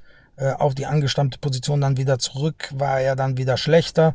Also bei Hero ist so zweischneidiges Schwert, wo ich nicht genau weiß, wohin die Richtung geht. Ähm, es liegt wirklich am Spieler, äh, an seiner Entwicklung. Ähm, er ist sehr abhängig vom Wurf. Und wenn der nicht fällt, ob das jetzt mit dem Selbstvertrauen zu tun hat oder nicht, über eine, über eine gewisse Dauer, dann kann der Spieler auch natürlich Schaden davon nehmen und dann vielleicht auch nicht mehr probieren, das, was, er, was ihn da ausgemacht hat. In der ersten Saison zum Beispiel in der Bubble, äh, wo er mit sehr, sehr viel Selbstvertrauen, wir kennen die Bilder, ähm, gespielt hat und auch die Dinge einfach reinweise reingehauen hat. Ähm, wenn das dann weg ist, dann kann es sein, dass wirklich auch die Leistung drunter leidet. Ähm, die Heat haben sich ja komplett, auch komplett umgestellt, komplett verbessert. Ähm, Backcourt ist ein bisschen anders jetzt und äh, Robinson scheint gesetzt zu sein aktuell. Ähm, das wird spannend, wie Hero da, äh, da wirklich performt. Ähm, genauen Prognose, also wage ich mich nicht zu, äh, zu, zu mhm. geben bei Hero, weil es ist wirklich ähm, vielleicht sogar eine mentale Sache bei ihm. Ich kann es nicht äh, genau identifizieren. Ja, und da denke ich halt gerade mit Kyle Lowry hat er jetzt natürlich den optimalen Experten, der ihm da den einen oder anderen Tipp gibt. Da kann er das Selbstvertrauen, aber vielleicht auch ein Stück weit diese Unbekümmertheit. Jetzt wird nicht mehr ganz so viel von ihm erwartet und vielleicht kommt er dann wieder mit dieser Unbekümmertheit, Lockerheit raus und dann bang, plötzlich läuft's wieder. Wer weiß, warten wir es ab. Ja, wen hast du noch auf deiner Liste, der jetzt vielleicht richtig durchstarten könnte? Kevin Porter Jr. von den mhm. Houston Rockets habe ich da drauf. Um es bei ihm relativ kurz zu machen, er kam ja von der G-League, hatte sich wieder hoch äh, gekämpft in die NBA, nachdem die Cavaliers ihn gewaved haben, nach einem Vorfall, glaube ich, in der Umkleidekabine. Ähm, und spielt jetzt für mich, also grundsätzlich war es überraschend, dass er eigentlich einen Combo Guard spielt. Er macht den Aufbau, äh, relativ viel Aufbau hat er gemacht letzte Saison, so kannte ich das bei den Cavaliers zum Beispiel nicht und hat dann auch mm, Furore, für Furore gesorgt gegen die Bucks 50 Punkte Spiel. Da haben einige geguckt, woher kommt er wieder aus dem Nichts und äh, haut hier 50 Punkte rein. Es wird wirklich sehr sehr interessant. Er ist noch nicht der Spieler, der er sein könnte. Allerdings ähm, er hat noch nicht den Dreier. Äh, ich glaube, der liegt bei 31 Prozent. Allerdings hat er schon eine Assist Rate von 31 Prozent. Äh, und das ist schon ein richtiger Point Guard. Da muss man ehrlich sagen, 16,6 Punkte und 6,3 Assists. Also ich denke, diese Saison äh, mit, mit Green äh, zusammen äh, kann er auch die 20 Punkte knacken. Also es wird einfach, wenn er wirklich viel Spielzeit kriegt, John Wall soll ja nicht spielen, ähm, ist die Ansage. Und wenn er wirklich da den, den Combo Guard oder den Guard äh, übernehmen soll, Guard-Spot, dann äh, denke ich, da ist wirklich, wirklich sehr viel möglich für Kevin Porter Jr. Der war immer sehr talentiert, ist ein Offensivspieler äh, und wenn er diese Einbindung, wenn er wirklich diesen, diesen Prozess schafft, äh, ähm, guter Point Guard zu sein, auch die Spiel, das, das Team mit einzubinden und den freien, den Look zu sehen, ähm, den freien Look zu suchen, dann denke ich, ist im Gesamt kommt da der Houston Rockets, wird er da aufblühen. Und, äh, und ich denke, man muss wirklich sagen, die Houston Rockets haben mit Green, Sanguin, Garuba, auch Martin Jr., Tate, äh, sehr viel Talent schon in kürzester Zeit angesammelt. Äh, muss man ehrlich sagen. Mit Kevin Porter wird man jetzt wirklich, äh, äh, wird ihn direkt ins heiße Wasser, äh, äh, ins kalte Wasser äh, äh, schmeißen, um, um, um weiter da wirklich äh, äh mit Green vor zu sorgen, damit da wirklich so ein, ein, ein, ein, eine gute Chemie zwischen den beiden äh, entsteht. Green auch ein toller Scorer. Äh, ich erwarte da wirklich äh, äh, spaßige äh, Houston Rockets in der, neuesten, in der neuen Saison mit den beiden im Backcourt. Da bin ich sehr, sehr gespannt. Also Kevin Potter Jr. auch für mich klarer Fantasy-Tipp äh, an die drei Leute da draußen, die in die Fantasy äh, gehen. Ist zwar nicht der effizienteste Shooter, allerdings ich erwarte absolute Zahlen, die werden wirklich sehr top sein. Denke ich auch. Wenn es nicht läuft, wie gesagt, beschwert euch bei Gate 7 dann, wenn er euch eure Fantasy League ruiniert. Aber ich denke, da sind die Chancen sehr gut. 16 Punkte, 6,3 Assists in ja nur 23 Spielen. Aber ja, er darf schalten und walten da. Und äh, gerade die Assists hast du ja angesprochen. Und da hat er ja ein paar Spieler neben sich. Jalen Green, für den ist ja jeder Wurf ein guter Wurf. Und der ist auch ein Superscorer. Und nicht der Einzige da. Also die Rockets echt jetzt mit Talent gesegnet. Ne? Wurde ja erst so ein bisschen bisschen kritisiert, zu wenig rausgeholt aus dem harten Deal, aber jetzt auf anderen Wegen und dann letzten Endes doch da haben sie sich ja also jetzt unheimlich krasse Talente geholt und ja, sind jetzt schon wieder richtig interessant da für die ja etwas jetzt geplagten Rockets-Fans in der letzten Saison. Denke ich, wird es jetzt wieder eine richtig geile Saison. Äh, Siege muss man halt mal gucken, wie da, wie viele da kommen mit so einem jungen Team. Nicht zu erwarten, aber also Scoring äh, en masse wird man da auf jeden Fall geboten bekommen. Ja, jetzt kommen wir mal noch zu den Spielern, wo wir jetzt nicht ganz so optimistisch sind und äh, wo wir denken, ja, die werden vielleicht jetzt nicht so gut äh, funktionieren wie früher mal oder wie man es auch erwartet von ihnen. Wen siehst du denn da als, wer fällt dir da als erstes ein? Grundsätzlich muss ich sagen, äh, ich, ich, ich von einzelnen Spielern ähm, erwarte ich immer noch genau das, was sie auch mindestens letzte Saison gebracht haben. Deshalb konnte ich in dieser Liste eigentlich nur noch Kyrie Irving und Ben Simmons mit reinnehmen, die da natürlich ähm, situationsbedingt jetzt die Saison gar nicht mehr gewinnen können. Da muss man jetzt wirklich pragmatisch sehen. Ben Simmons, fangen wir mal mit ihm an, sehe ich, dass er jetzt sich geweigert hat. Jetzt gibt es zwei Optionen, er kommt zurück oder er wird getradet. Und dann wird die Frage, ist die Frage, wann wird er getradet? Ähm, und zu, wohin er wird er getradet, egal in welchem Fall. Ben Simmons muss sich einarbeiten, er hat die komplette Vor, äh, der hat die komplette Saisonvorbereitung verpasst. Er hat nur individuell Training betrieben. Ähm, er wird diese Saison äh, es schwer haben, überhaupt nochmal reinzufinden. Die Fans in Philadelphia haben eigentlich abgeschlossen. Daryl Morey will ihn unbedingt nochmal zurückholen. Ähm, höchstwahrscheinlich auch eigentlich nur, um, um wirklich den Trade-Wert wieder zu erhöhen, damit er auch zeigen kann, dass er spielen kann. Soll einfach seinen Job machen und dann wird er auch getradet. Äh, ich weiß nicht, ob er überhaupt kommt, ob er will, weiß keiner. Es, die ganze Zeit gibt es äh, Spekulationen äh, auf Social Media und in, in den News-Seiten findet man eigentlich auch nur immer wieder äh, das Gleiche von Ben Simmons selber wurde ja noch nichts äh, gehört. Ähm, angeblich spricht er ja auch nicht mit dem Team. Also ich halte die Situation bei Ben Simmons äh, äh, ähm, für diese Saison kurzfristig also nicht zu gewinnen. Selbst wenn er zu den Dark Horses vielleicht Pacers geht oder Minnesota, wo er sehr, sehr gut reinpasst, er muss sich erstmal reinfinden. Die Teams werden kurzfristig auch nicht davon profitieren. Vielleicht in der nächsten Saison, aber in dieser Saison sehe ich bei Ben Simmons eigentlich wirklich äh, große, große Fragezeichen, selbst wenn er wechselt oder wenn er bleibt. Also Philadelphia hat alles gemacht für Ben Simmons, das ganze Team für ihn äh, ausgerichtet. Äh, sowas muss erstmal gebaut werden in einer Offseason. äh, und das findet er in einem Trade auch nicht. Und wo soll es denn eigentlich besser sein als mit, mit Embiid, der wirklich auch Räume geschaffen hat, obwohl er eigentlich unter und in der Zone wirklich ein Monster ist, äh, hat er sich mit dem Dreier, ist er mit dem Dreier rausgegangen. Also alles wurde für Ben Simmons gemacht. Ich denke, er kann es nicht, also kurzfristig nicht direkt besser finden als bei Philadelphia. Da haben wir das Problem natürlich mit den Fans und mit der Beziehung zum Team.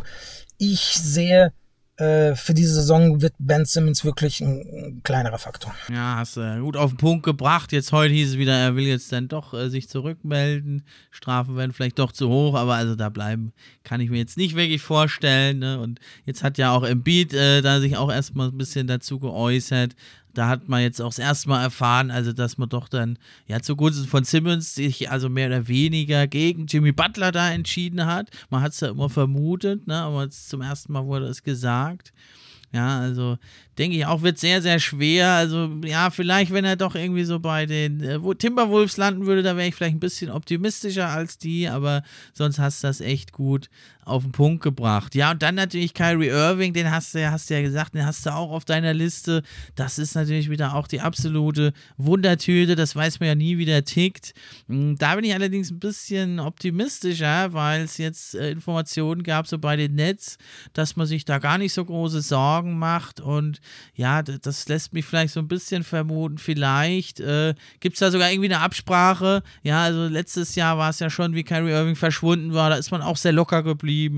Und ich äh, denke, man weiß vielleicht bei den Nets, der hat nicht so Bock auf Trainingscamp, der hat nicht so Bock auf Preseason. Vielleicht gibt es da sogar irgendwie eine geheime Absprache, dass er dann doch irgendwann kommt, sich impfen lässt. Das könnte ich mir ein bisschen vorstellen, sonst hätte ich das Gefühl, dass man bei den Nets da so ein bisschen nervöser ist. Und da haben alle Beobachter im Trainingscamp so gesagt, gesagt, die machen da ganz locker ihr Ding. Das lässt mich da so ein bisschen hoffen, dass Kyrie Irving doch sich da eines Guten besinnt. Äh, wenn er nicht kommt, wäre es natürlich katastrophal und muss man sagen, hat er in Boston schon eigentlich eine Chance gehabt, Großes zu erreichen, hat sie nicht genutzt, ist abgehauen. Und wenn er jetzt die Chance wieder verstreichen lässt, es ist natürlich seine persönliche Entscheidung, ob er sich impfen lässt oder nicht, aber basketballerisch wäre es natürlich grob fahrlässig, diese Mega-Chance auf den Titel wegzuschmeißen. Ne? Äh, wie siehst du das noch mit Kyrie Irving oder bist du da nicht so optimistisch? Also, eben, eigentlich bin ich gar nicht optimistisch. Ich habe jetzt die neuesten Entwicklungen zeigen jetzt auch an, dass er vielleicht sogar nicht mit dem Team zusammen trainieren wird. Ähm, es ist, es ist verzwickt. Der einzige Grund, warum zum Beispiel die Nets nicht so in Panik geraten müssen, ist, weil das Team immer noch sehr, sehr gut ist und Kyrie Irving nicht auf Kyrie Irving äh, angewiesen ist. Ähm, ein wahres Luxusproblem. Der, der Besitzer zahlt auch riesige Luxussteuern. ähm, ich denke, mit Patty Mills haben die Nets auch einen super ähm, Ersatz für Kyrie.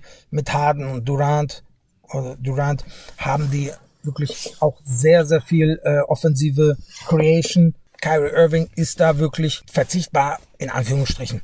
Trotzdem ich bezweifle wirklich, also dass bei Kyrie überhaupt ein Umdenken stattfindet. Es gab auch äh, von der Flat Earth Theorie, die er paar äh, Monat, vor paar Monaten wieder äh, als Witz abgestempelt hat, aber auch vor kurzem hat er noch mit dem Nike-Ausrüster, mit seinem Ausrüster, hat er da irgendwie seinen eigenen Schuh beschimpft und Nike beschimpft, dass das äh, wirklich schlechtes Design sei und alles Mögliche, einfach über Social Media. Sehr ich frage mich da wirklich, weg, ja. ich frage mich da teilweise wirklich, ob da überhaupt, ob da wirklich äh, ein rationales Denken äh, noch noch äh, äh, im, im, im großen Maße verfügbar ist bei bei Kyrie. Es ist schwierig äh, als als als Ballhändler für mich absolut vielleicht der beste sogar in der NBA. Äh, absolut Top-Spieler. Es ist immer ein, ein, ein Genuss, muss ich sagen, äh, als Basketballfan, äh, ihm zuzuschauen. Ähm, was er jetzt dem Team zumutet. Ähm, man muss ja auch sagen, diese Impfsache ist auch wirklich jetzt, äh, ich bin absoluter, äh, also für pro Impfen. Ähm, mhm. Aber ähm, diese Impfsache ist nicht hundertprozentig eindeutig, äh, so sehe ich das jetzt. Ich will mich jetzt auch nicht da verzwicken in die, in die Dinge. Es ist immer noch sein Recht, sich nicht zu impfen. Das ist natürlich nicht gut für das Team ähm, und für den Basketballstandort äh, Netz und natürlich für den Besitzer. Aber die Nets, im Gegensatz zum Beispiel zu den Golden State Warriors, die da mit Wiggins wirklich, im Gegensatz zu den Golden State Warriors, die da mit Andrew Wiggins ähm, im Panikmode äh, verfallen sind direkt und mhm. direkt Kommentare äh, von, ähm, von Steph Curry äh, kamen, wo da äh, sagte, ja, da, ich weiß nicht, wie wir das äh, äh ausgleichen sollen und äh, Andrew Wiggins dann äh, eingebrochen ist aufgrund des Drucks und der Bezahlung vielleicht auch äh, und sich dann geimpft hat und dann sich öffentlich geäußert hat, dass, dass, dass, äh, dass er praktisch gezwungen war, sich zu impfen, sonst hätte er auf viel Geld verzichtet äh, und das Team im Stich gelassen. Und das sehe ich bei den, bei, bei, bei den Nets nicht, dass sie da so großen Druck haben. Ich denke, das Team ist immer noch absoluter Nummer eins Contender in, in der NBA, auch ohne Kyrie Irving. Und das ist wirklich ein absoluter Luxus. Da muss man erstmal hinkriegen. Ja, aber du hast gesagt, jeder Basketballfan hofft natürlich, dass er zurückkommt und da hoffen wir das auch. Und ja, die gehen wir auch nicht auf, die Hoffnung, denke ich. Okay, als nächstes haben wir noch, ja, als nächstes auf dem Zettel haben wir noch die Coaches und da wollen wir mal gucken, ja, welcher Coach mit unserer Meinung nach zuerst gefeuert. Wen hast du da als erstes auf der Liste? Also ich muss sagen, ich habe, äh, ja, Luke Walton, äh, der wurde zwar verlängert jetzt, im Mai, glaube ich. Zwei Jahre, elf Millionen. Allerdings muss ich auch sagen, es gibt acht neue Coaches in der NBA. Ich denke Atlanta, Celtics, Mavericks, Pacers, Pelicans, Magic, Blazers. Äh, die haben alle neue Coaches. Die anderen Coaches sind auch relativ viele äh, neu dabei oder wurden gerade verlängert. Ich denke, da wird äh, ähm, denen mindestens eine Saison Zeit gegeben und habe deshalb Luke Walton, weil er ist der naheliegendsten. Vielleicht sogar Billy Donovan, äh, äh, äh, den ich denn, ähm, den, der aber natürlich sehr, sehr äh, abhängig davon gemacht wird, was Levine macht, ob Levine ihn möchte oder nicht äh, und wie die Bulls abschneiden. Aber bei Luke Walton, ich sehe die Kings leider wieder nicht in den Playoffs. Ich glaube, die sind seit 15 Jahren schon nicht dabei. Ähm, und es die Zeit, die Entwicklungssprünge Halliburton, glaube ich, hat ihn gerettet. Die Entwicklung von Halliburton hat äh, Luke Walton dann auch nochmal äh, gerettet. Die letzte Saison Fox unterstützt ihn, soweit ich mitgekriegt habe. Aber äh, Luke Walton ist seit 2019 da und äh, Ergebnisse kommen noch nicht, sind noch nicht da. Äh, Entwicklungssprünge sind sehr, sehr klein das, das Team ist nicht schlecht, aber es ist nicht gut genug. Und das ist immer noch ein großes Problem. Äh, ob es jetzt nur an Luke Walton äh, äh, ähm, hängt, ist auch eine andere Sache. Aber er wird wirklich dann vielleicht zum Bau. Ja, als Coach muss dann halt dann doch oft den Kopf hinhalten. Daher auch eher mein erster Tipp. Ja, und äh, eh ziemlich chaotische Zustände da leider bei den Kings. Einstmals stolze Franchise. Ziemlich runtergekommen. Leider, leider. Ja, Davian Mitchell haben sie jetzt nochmal einen spannenden Guard. Aber ja, ich denke auch, das könnte eng werden für Luke Walton. Ja, und Billy Donovan denke ich halt auch, wenn es da nicht so gut läuft, eben bei den Bulls und dann vielleicht Unruhe reinkommt. Noch dazu eben Zach Lavin jetzt bei Klatsch, äh, die ja immer gern ihre Spieler abziehen, woanders hin beordern. Das kann für Unruhe sorgen, wenn es da nicht so läuft, wie man sich erwünscht. Gerade jetzt noch mit vielen neuen Spielern dann könnte es natürlich sein, dass da auch der Coach den Kopf hinhalten muss. Ich denke, äh, eine, einen hätte ich hier noch auf der Liste, Willie Green bei den Pelicans. Eben das ganze Team steht und fällt mit Zion, jetzt ist er verletzt, dann hast du vielleicht einen gleichen Negativlauf zu Beginn und wenn Zion dann unruhig wird und so und dann muss natürlich reagiert werden, ja, und äh, dann kann es natürlich sein, okay, wir holen halt einen Coach, der dir passt, wenn wir schon nicht gewinnen, dass du halt bei uns bleibst. Ne? Also das halte ich jetzt auch nicht für ausgeschlossen und er als Rookie-Coach muss sich halt immer erstmal beweisen und ja, bist vielleicht schneller auf der Abschlussliste als so ein äh, erfahrener, routinierterer Coach. Okay, dann kommen wir noch, äh, gehen wir mal noch einfach ein paar Spieler durch. Ja, die äh, eher jüngere Spieler, bei denen wir meinen, dass die jetzt vielleicht so richtig den Durchbruch schaffen. Wen hast du denn da? Also die Liste wäre eigentlich sehr lang. Ich habe jetzt drei Namen genommen. Ja Morant, äh, der genannte, ähm, haben wir schon haben wir schon sehr viel gesprochen darüber. Dann habe ich noch zwei weitere Namen. Einmal auch eigentlich sehr vorausbar, also wirklich nicht ganz großer Hot Take ist äh, Michael Porter Jr. Da wird viel mehr auf ihn lasten diese Saison. Äh, ich glaube, er wird die Erwartungen erfüllen. Murray fällt ja noch weiter aus. Ähm, ich denke, da kommt noch viel von ihm. Und einen, auf den ich mich dann, es gab da viele Namen, wir hätten Spencer Dinwiddie nehmen sollen oder ein Orlando-Spieler oder, oder Garland, ähm, habe ich äh, DeJounte Murray genommen von den Spurs. Äh, ohne DeMar DeRozan wird er jetzt sehr, sehr viel mehr Playmaking machen. Ist ein Top-Defender, sehr, sehr lange Arme, sehr, sehr guter äh, Drive zum Korb. Ähm, der Dreier muss auch noch ein bisschen besser werden. Ähm, deine Creation ist noch nicht perfekt. Es gibt da noch Fragezeichen, aber die Verantwortung wird jetzt auf ihn lasten äh, und er wird wirklich diese Saison, äh, ähm, glaube ich, dann wirklich sein, sein, sein, sein, sein Können zeigen, voll entfalten können. Natürlich auch verletzungsgeplagt äh, manchmal, aber ähm, das ist sein Team, dass er, er baut jetzt auf für die Spurs komplett. Und äh, ich denke, er wird da wirklich äh, viel, viel, viel zeigen können. Ja, hoffen wir es mal für Greg Popovich, ne? Toller, vielseitiger Spieler, T. Murray. 15 Punkte, 7 Rebounds, über 5 Assists schon aufgelegt und denke ich, ja, der äh, wird nochmal richtig aufdrehen. Ja, ich habe jetzt bei mir äh, tatsächlich noch Darius Garland drauf. Der hat zwar schon gut abgeliefert, 17 Punkte, 6 Assists, ja, 2,4 Rebounds, ist ist 21 Jahre jung. Und da denke ich, der könnte jetzt äh, wirklich richtig aufdrehen. Nochmal ist natürlich die Frage, ob Colin Sexton ihn lässt. Er, er macht ja sehr gerne sehr viel. Aber gerade Garland, der ist ja offensiv und defensiv, ist er also pro 100 Possessions, ist er im 74. Perzentil in der Liga. Ja, also er ist nicht so ein schlechter Defender, wie man denkt, mit 6 Fuß 1 und noch total jung, hat auch 1,2 Steals. Da erwarte ich mir einiges äh, und dass er vielleicht sogar mal die 20 Punkte knackt und die Assists auch noch steigert und da äh, die Cavaliers, denke ich, eh ein ganz spannendes Team sein werden diese Saison. Siehst du das auch so optimistisch oder bist du eher skeptisch? Ja, mit den 20 Punkten eher nicht. Das ist schon sehr hoch gegriffen für Garland. Allerdings, äh, sie haben jetzt auch Rubio äh, als Mentor vielleicht auch noch ähm, geholt. Ähm, Sexton, hast du vollkommen richtig gesagt, hat sehr hohe Us Usage und ähm, der wird da äh, für die meisten Punkte sorgen. Da steht auch eine Verla Vertragsverlängerung an. Ähm, die Cavaliers haben komischerweise würde ich jetzt sagen, sie sind sehr groß geworden, haben sehr viele, äh, den Frontcourt sehr, sehr stark verbessert mit, mit Markanen, äh, äh, Wiseman, äh, nicht Wiseman, äh, Mobley gedraftet und Kevin Love noch auf der Bank. Äh, Allen haben sie einen fetten Vertrag gegeben. Ähm, da bin ich wirklich sehr gespannt, äh, was da passieren wird. Äh, Backcourt sehe ich da noch ein bisschen dünn. Im Forward-Bereich äh, ist noch Ausbau, ausbaufähig. Also die Cavaliers werden nicht äh, unter den besten Teams kommen.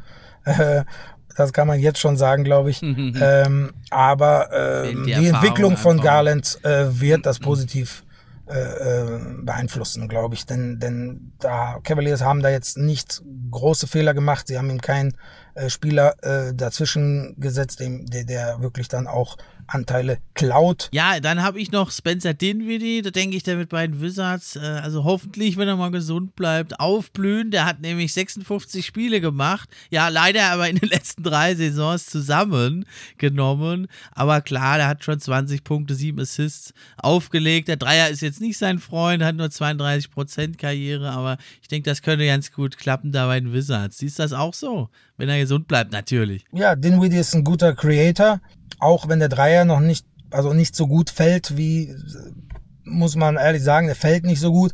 Allerdings kann er, kann er es aufgrund seiner Länge gut äh, äh, Punkte generieren. Äh, der Fit neben Bradley Beal ist die Hauptfrage. Ähm, ich denke, die werden beide zusammen äh, gleichzeitig auf dem Feld nicht so oft, wie man vermuten würde, spielen. Aufgrund der defensiven Anfälligkeit ähm, aber Bradley Beal äh, neben, neben, neben Dinwiddie ist natürlich schon eine Ansage. Ähm, ich weiß nicht, ob die Wizards nach letzter Saison, nachdem die mit Russell Westbrook mhm. schon das defensive Scheunentor waren in der Liga, ähm, ob sie diese Saison besser sein werden mit Dinwiddie. Ähm, die Entwicklung dahinter. Man muss schauen, wie sich die, die Talente entwickeln. Ja, dann habe ich noch zwei auf der Liste von den Magic, hast du ja gesagt. Äh, ne? Also ich habe Jonathan Isaac, ist mittlerweile schon 24 Jahre alt, zeigt ja immer wieder mal Flashes, aber ich glaube, wer, wo die Chancen höher sind, das könnte Wendell Carter Jr. sein, der den Magic da in die Hand fiel und der hat jetzt ja in nur 19 Spielen zwar, aber hat er richtig gut gespielt da, finde ich. 12 Punkte, 9 Rebounds da gemacht. Meinst du, einer von den beiden könnte es jetzt nochmal schaffen oder meinst du, die sind einfach zu verletzungsanfällig? Also Orlando, ganz schwierig äh, also einzuschätzen. Also ich muss ehrlich sagen, das Team ist sehr, sehr schwach insgesamt. Äh, das wird diesen Talenten auch nicht helfen. Ähm, Jalen Sachs ist ja noch da. Ähm, da kommen wir, glaube ich, als nächstes zum nächsten Thema ran. Ähm, Michael Fultz ist verletzt, der wird ausfallen.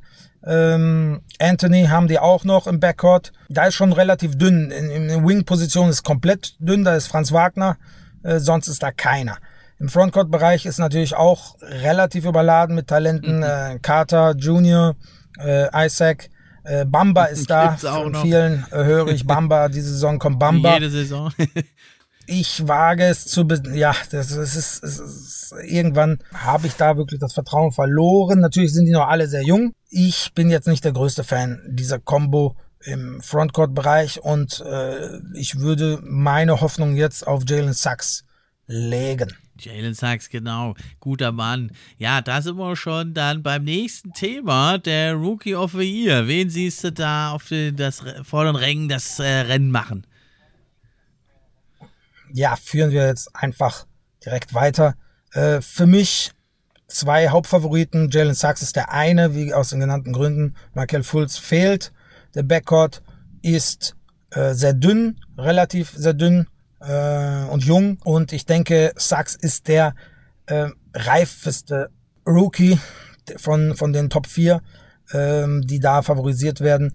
Und äh, er wird auch von Anfang an die höchste Verantwortung haben. Und ich erwarte, wenn er da äh, ab in absoluten Zahlen überzeugt, dass er da den, den, den äh, Rookie of the Year Award gewinnt. Vielleicht äh, ist Jalen Green, äh, kann Jalen Green sehr gut überzeugen, äh, dass er wirklich dann auch äh, wirklich äh, den Rookie of the Year gewinnt. Ich würde mein Geld auf Sachs setzen alleine die, die, die, die Umstand, dass er bei Orlando wirklich äh, jetzt ganz viel Spielzeit kriegt und dass er äh, auch sehr viel Verantwortung kriegt. Und auch am reifesten, auch im, im College war er ja schon äh, Leader im Team ähm, so dass er, so dass er direkt einfinden kann und direkt äh, relativ gute Zahlen auflegen kann. Ja, da sprichst du mir aus der Seele. Also ich bin da auch total hin und her gerissen. Ne? Für Sachs spielt eben äh, die Reife, äh, die, die, Abgezocktheit.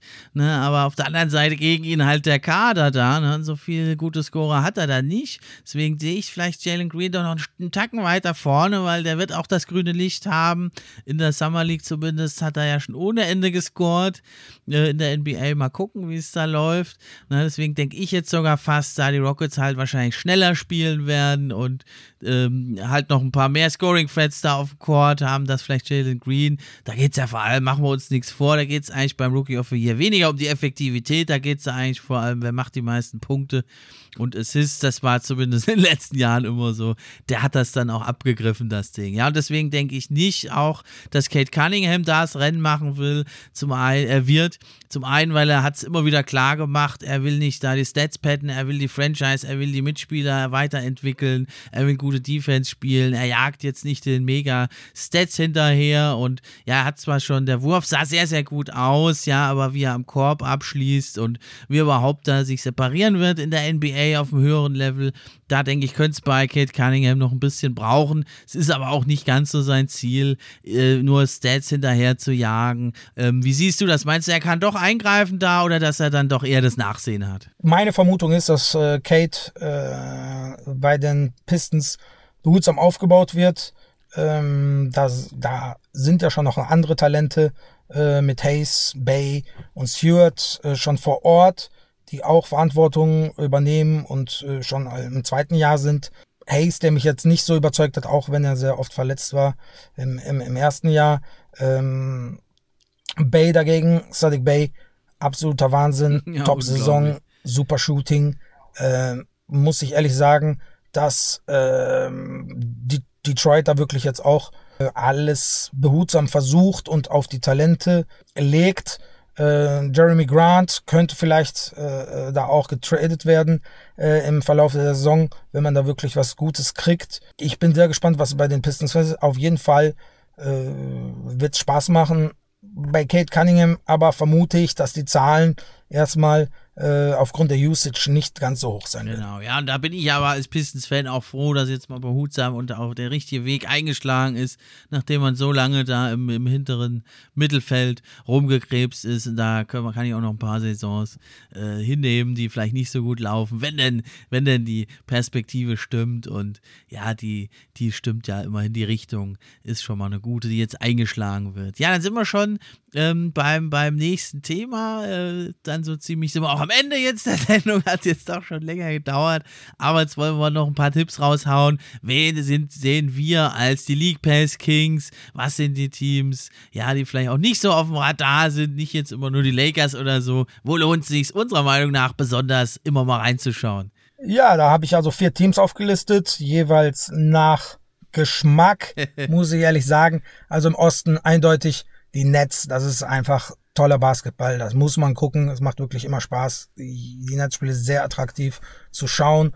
Äh, Kevin Durant und äh, äh, James Harden allein schon, das ist das ist Wahnsinn, was da was da passiert. Äh, auch der der Supporting Cast ist Tief wirklich sehr sehr gut jetzt, anzuschauen. Ja. Äh, Cam Thomas, Geheimtipp, äh, wird da noch viel machen. Ich erwarte, dass er da mit dem Benchmob äh, für Furore sorgt, wenn er die wenn er die Zeiten kriegt.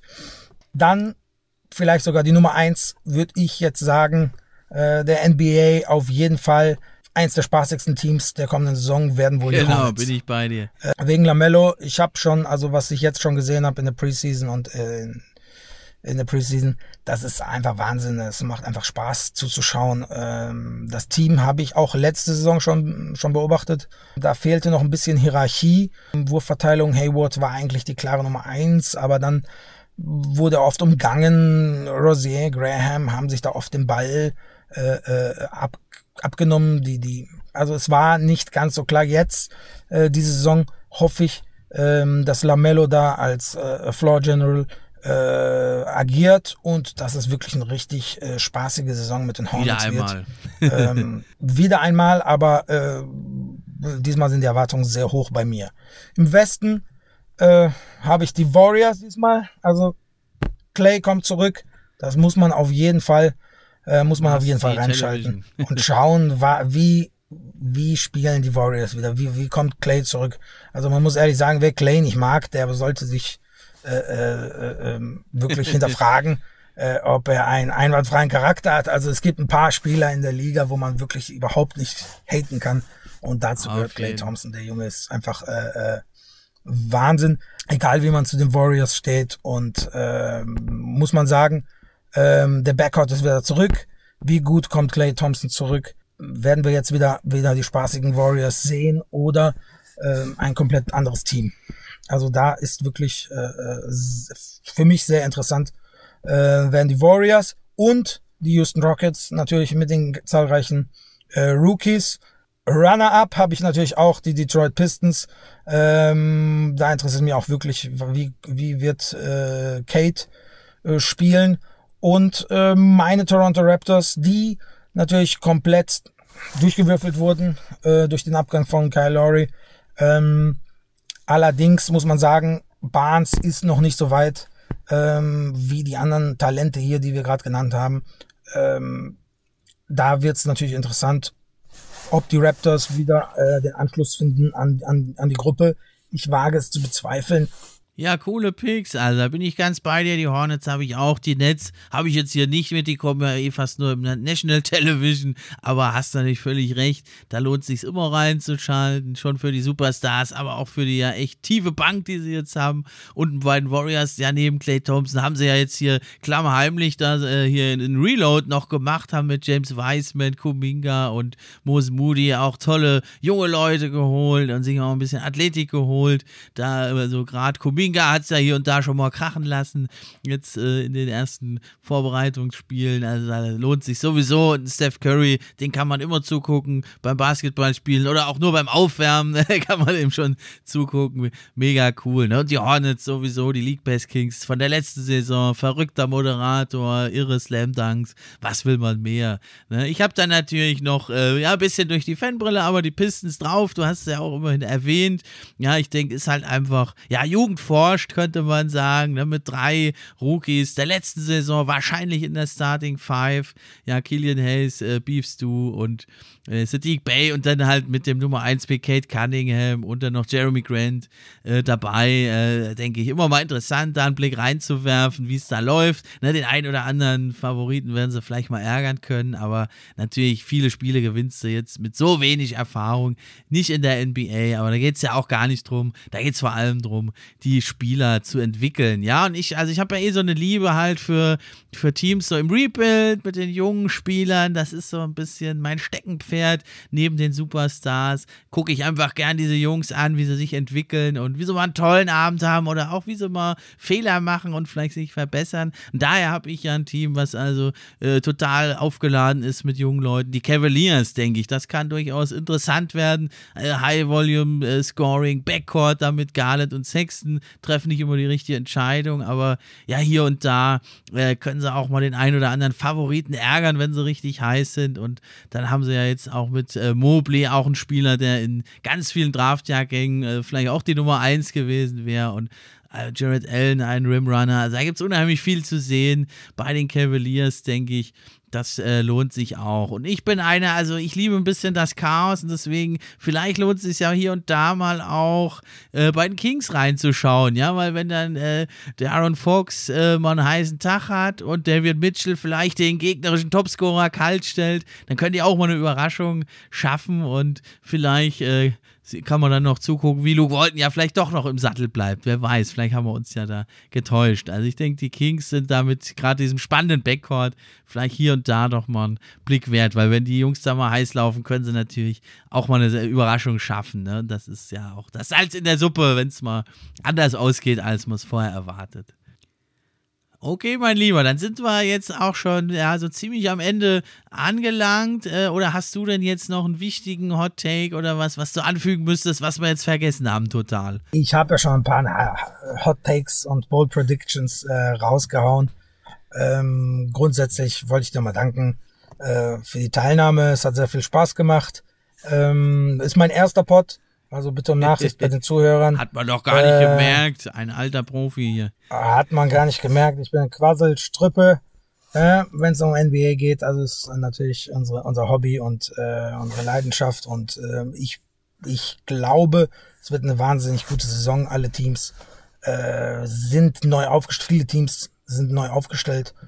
Man hat auch gesehen, letzte Saison hat man gesagt, die Nets werden dominieren und es wurde Game 7 äh, gegen die Bucks mhm. war absolutes Highlight. Die Suns waren im Finale. Also ich bin wirklich voller Vorfreude auf die neue Saison und hoffe, ähm, dass es genauso spannend, dass wirklich ein paar Dinge eintreten und ein paar nicht. Und äh, ja, also vielen Dank nochmal und äh, hat echt Spaß gemacht. Ja, mir hat es auch echt Spaß gemacht. Du bist immer wieder gerne hier willkommen. Vielleicht machen wir mal ein Follow-up, ne, wenn die Saison mal ein bisschen gelaufen ist, äh, was hier unsere Vorhersagen so da bis dahin getaugt haben. Oder auch gerne zum anderen Thema und hat echt Spaß gemacht. Und ich kann mich dir nur anschließen. Ich bin echt richtig, richtig heiß auf die neue Saison. Und dann hauen wir uns wieder die Nächte um die Ohren, so viel es halt geht. Und echt coole Sache, dass du da warst. Schaut auch unbedingt mal beim rein. Gate 7, wie gesagt, bei Twitter haut er da auch andere Predictions noch raus und Einschätzungen. Immer spannend bei ihm. Das war's dann für heute. Macht's gut. Ich bin raus. Ciao. Pod für die Fans. Dir die Gerüchte, die News und die Trends. Mit wechselnden Gästen, natürlich die besten. Sind wir am Diskutieren. Spieler und Teams am Analysieren. Gib uns doch ein Like und drück Abonnieren.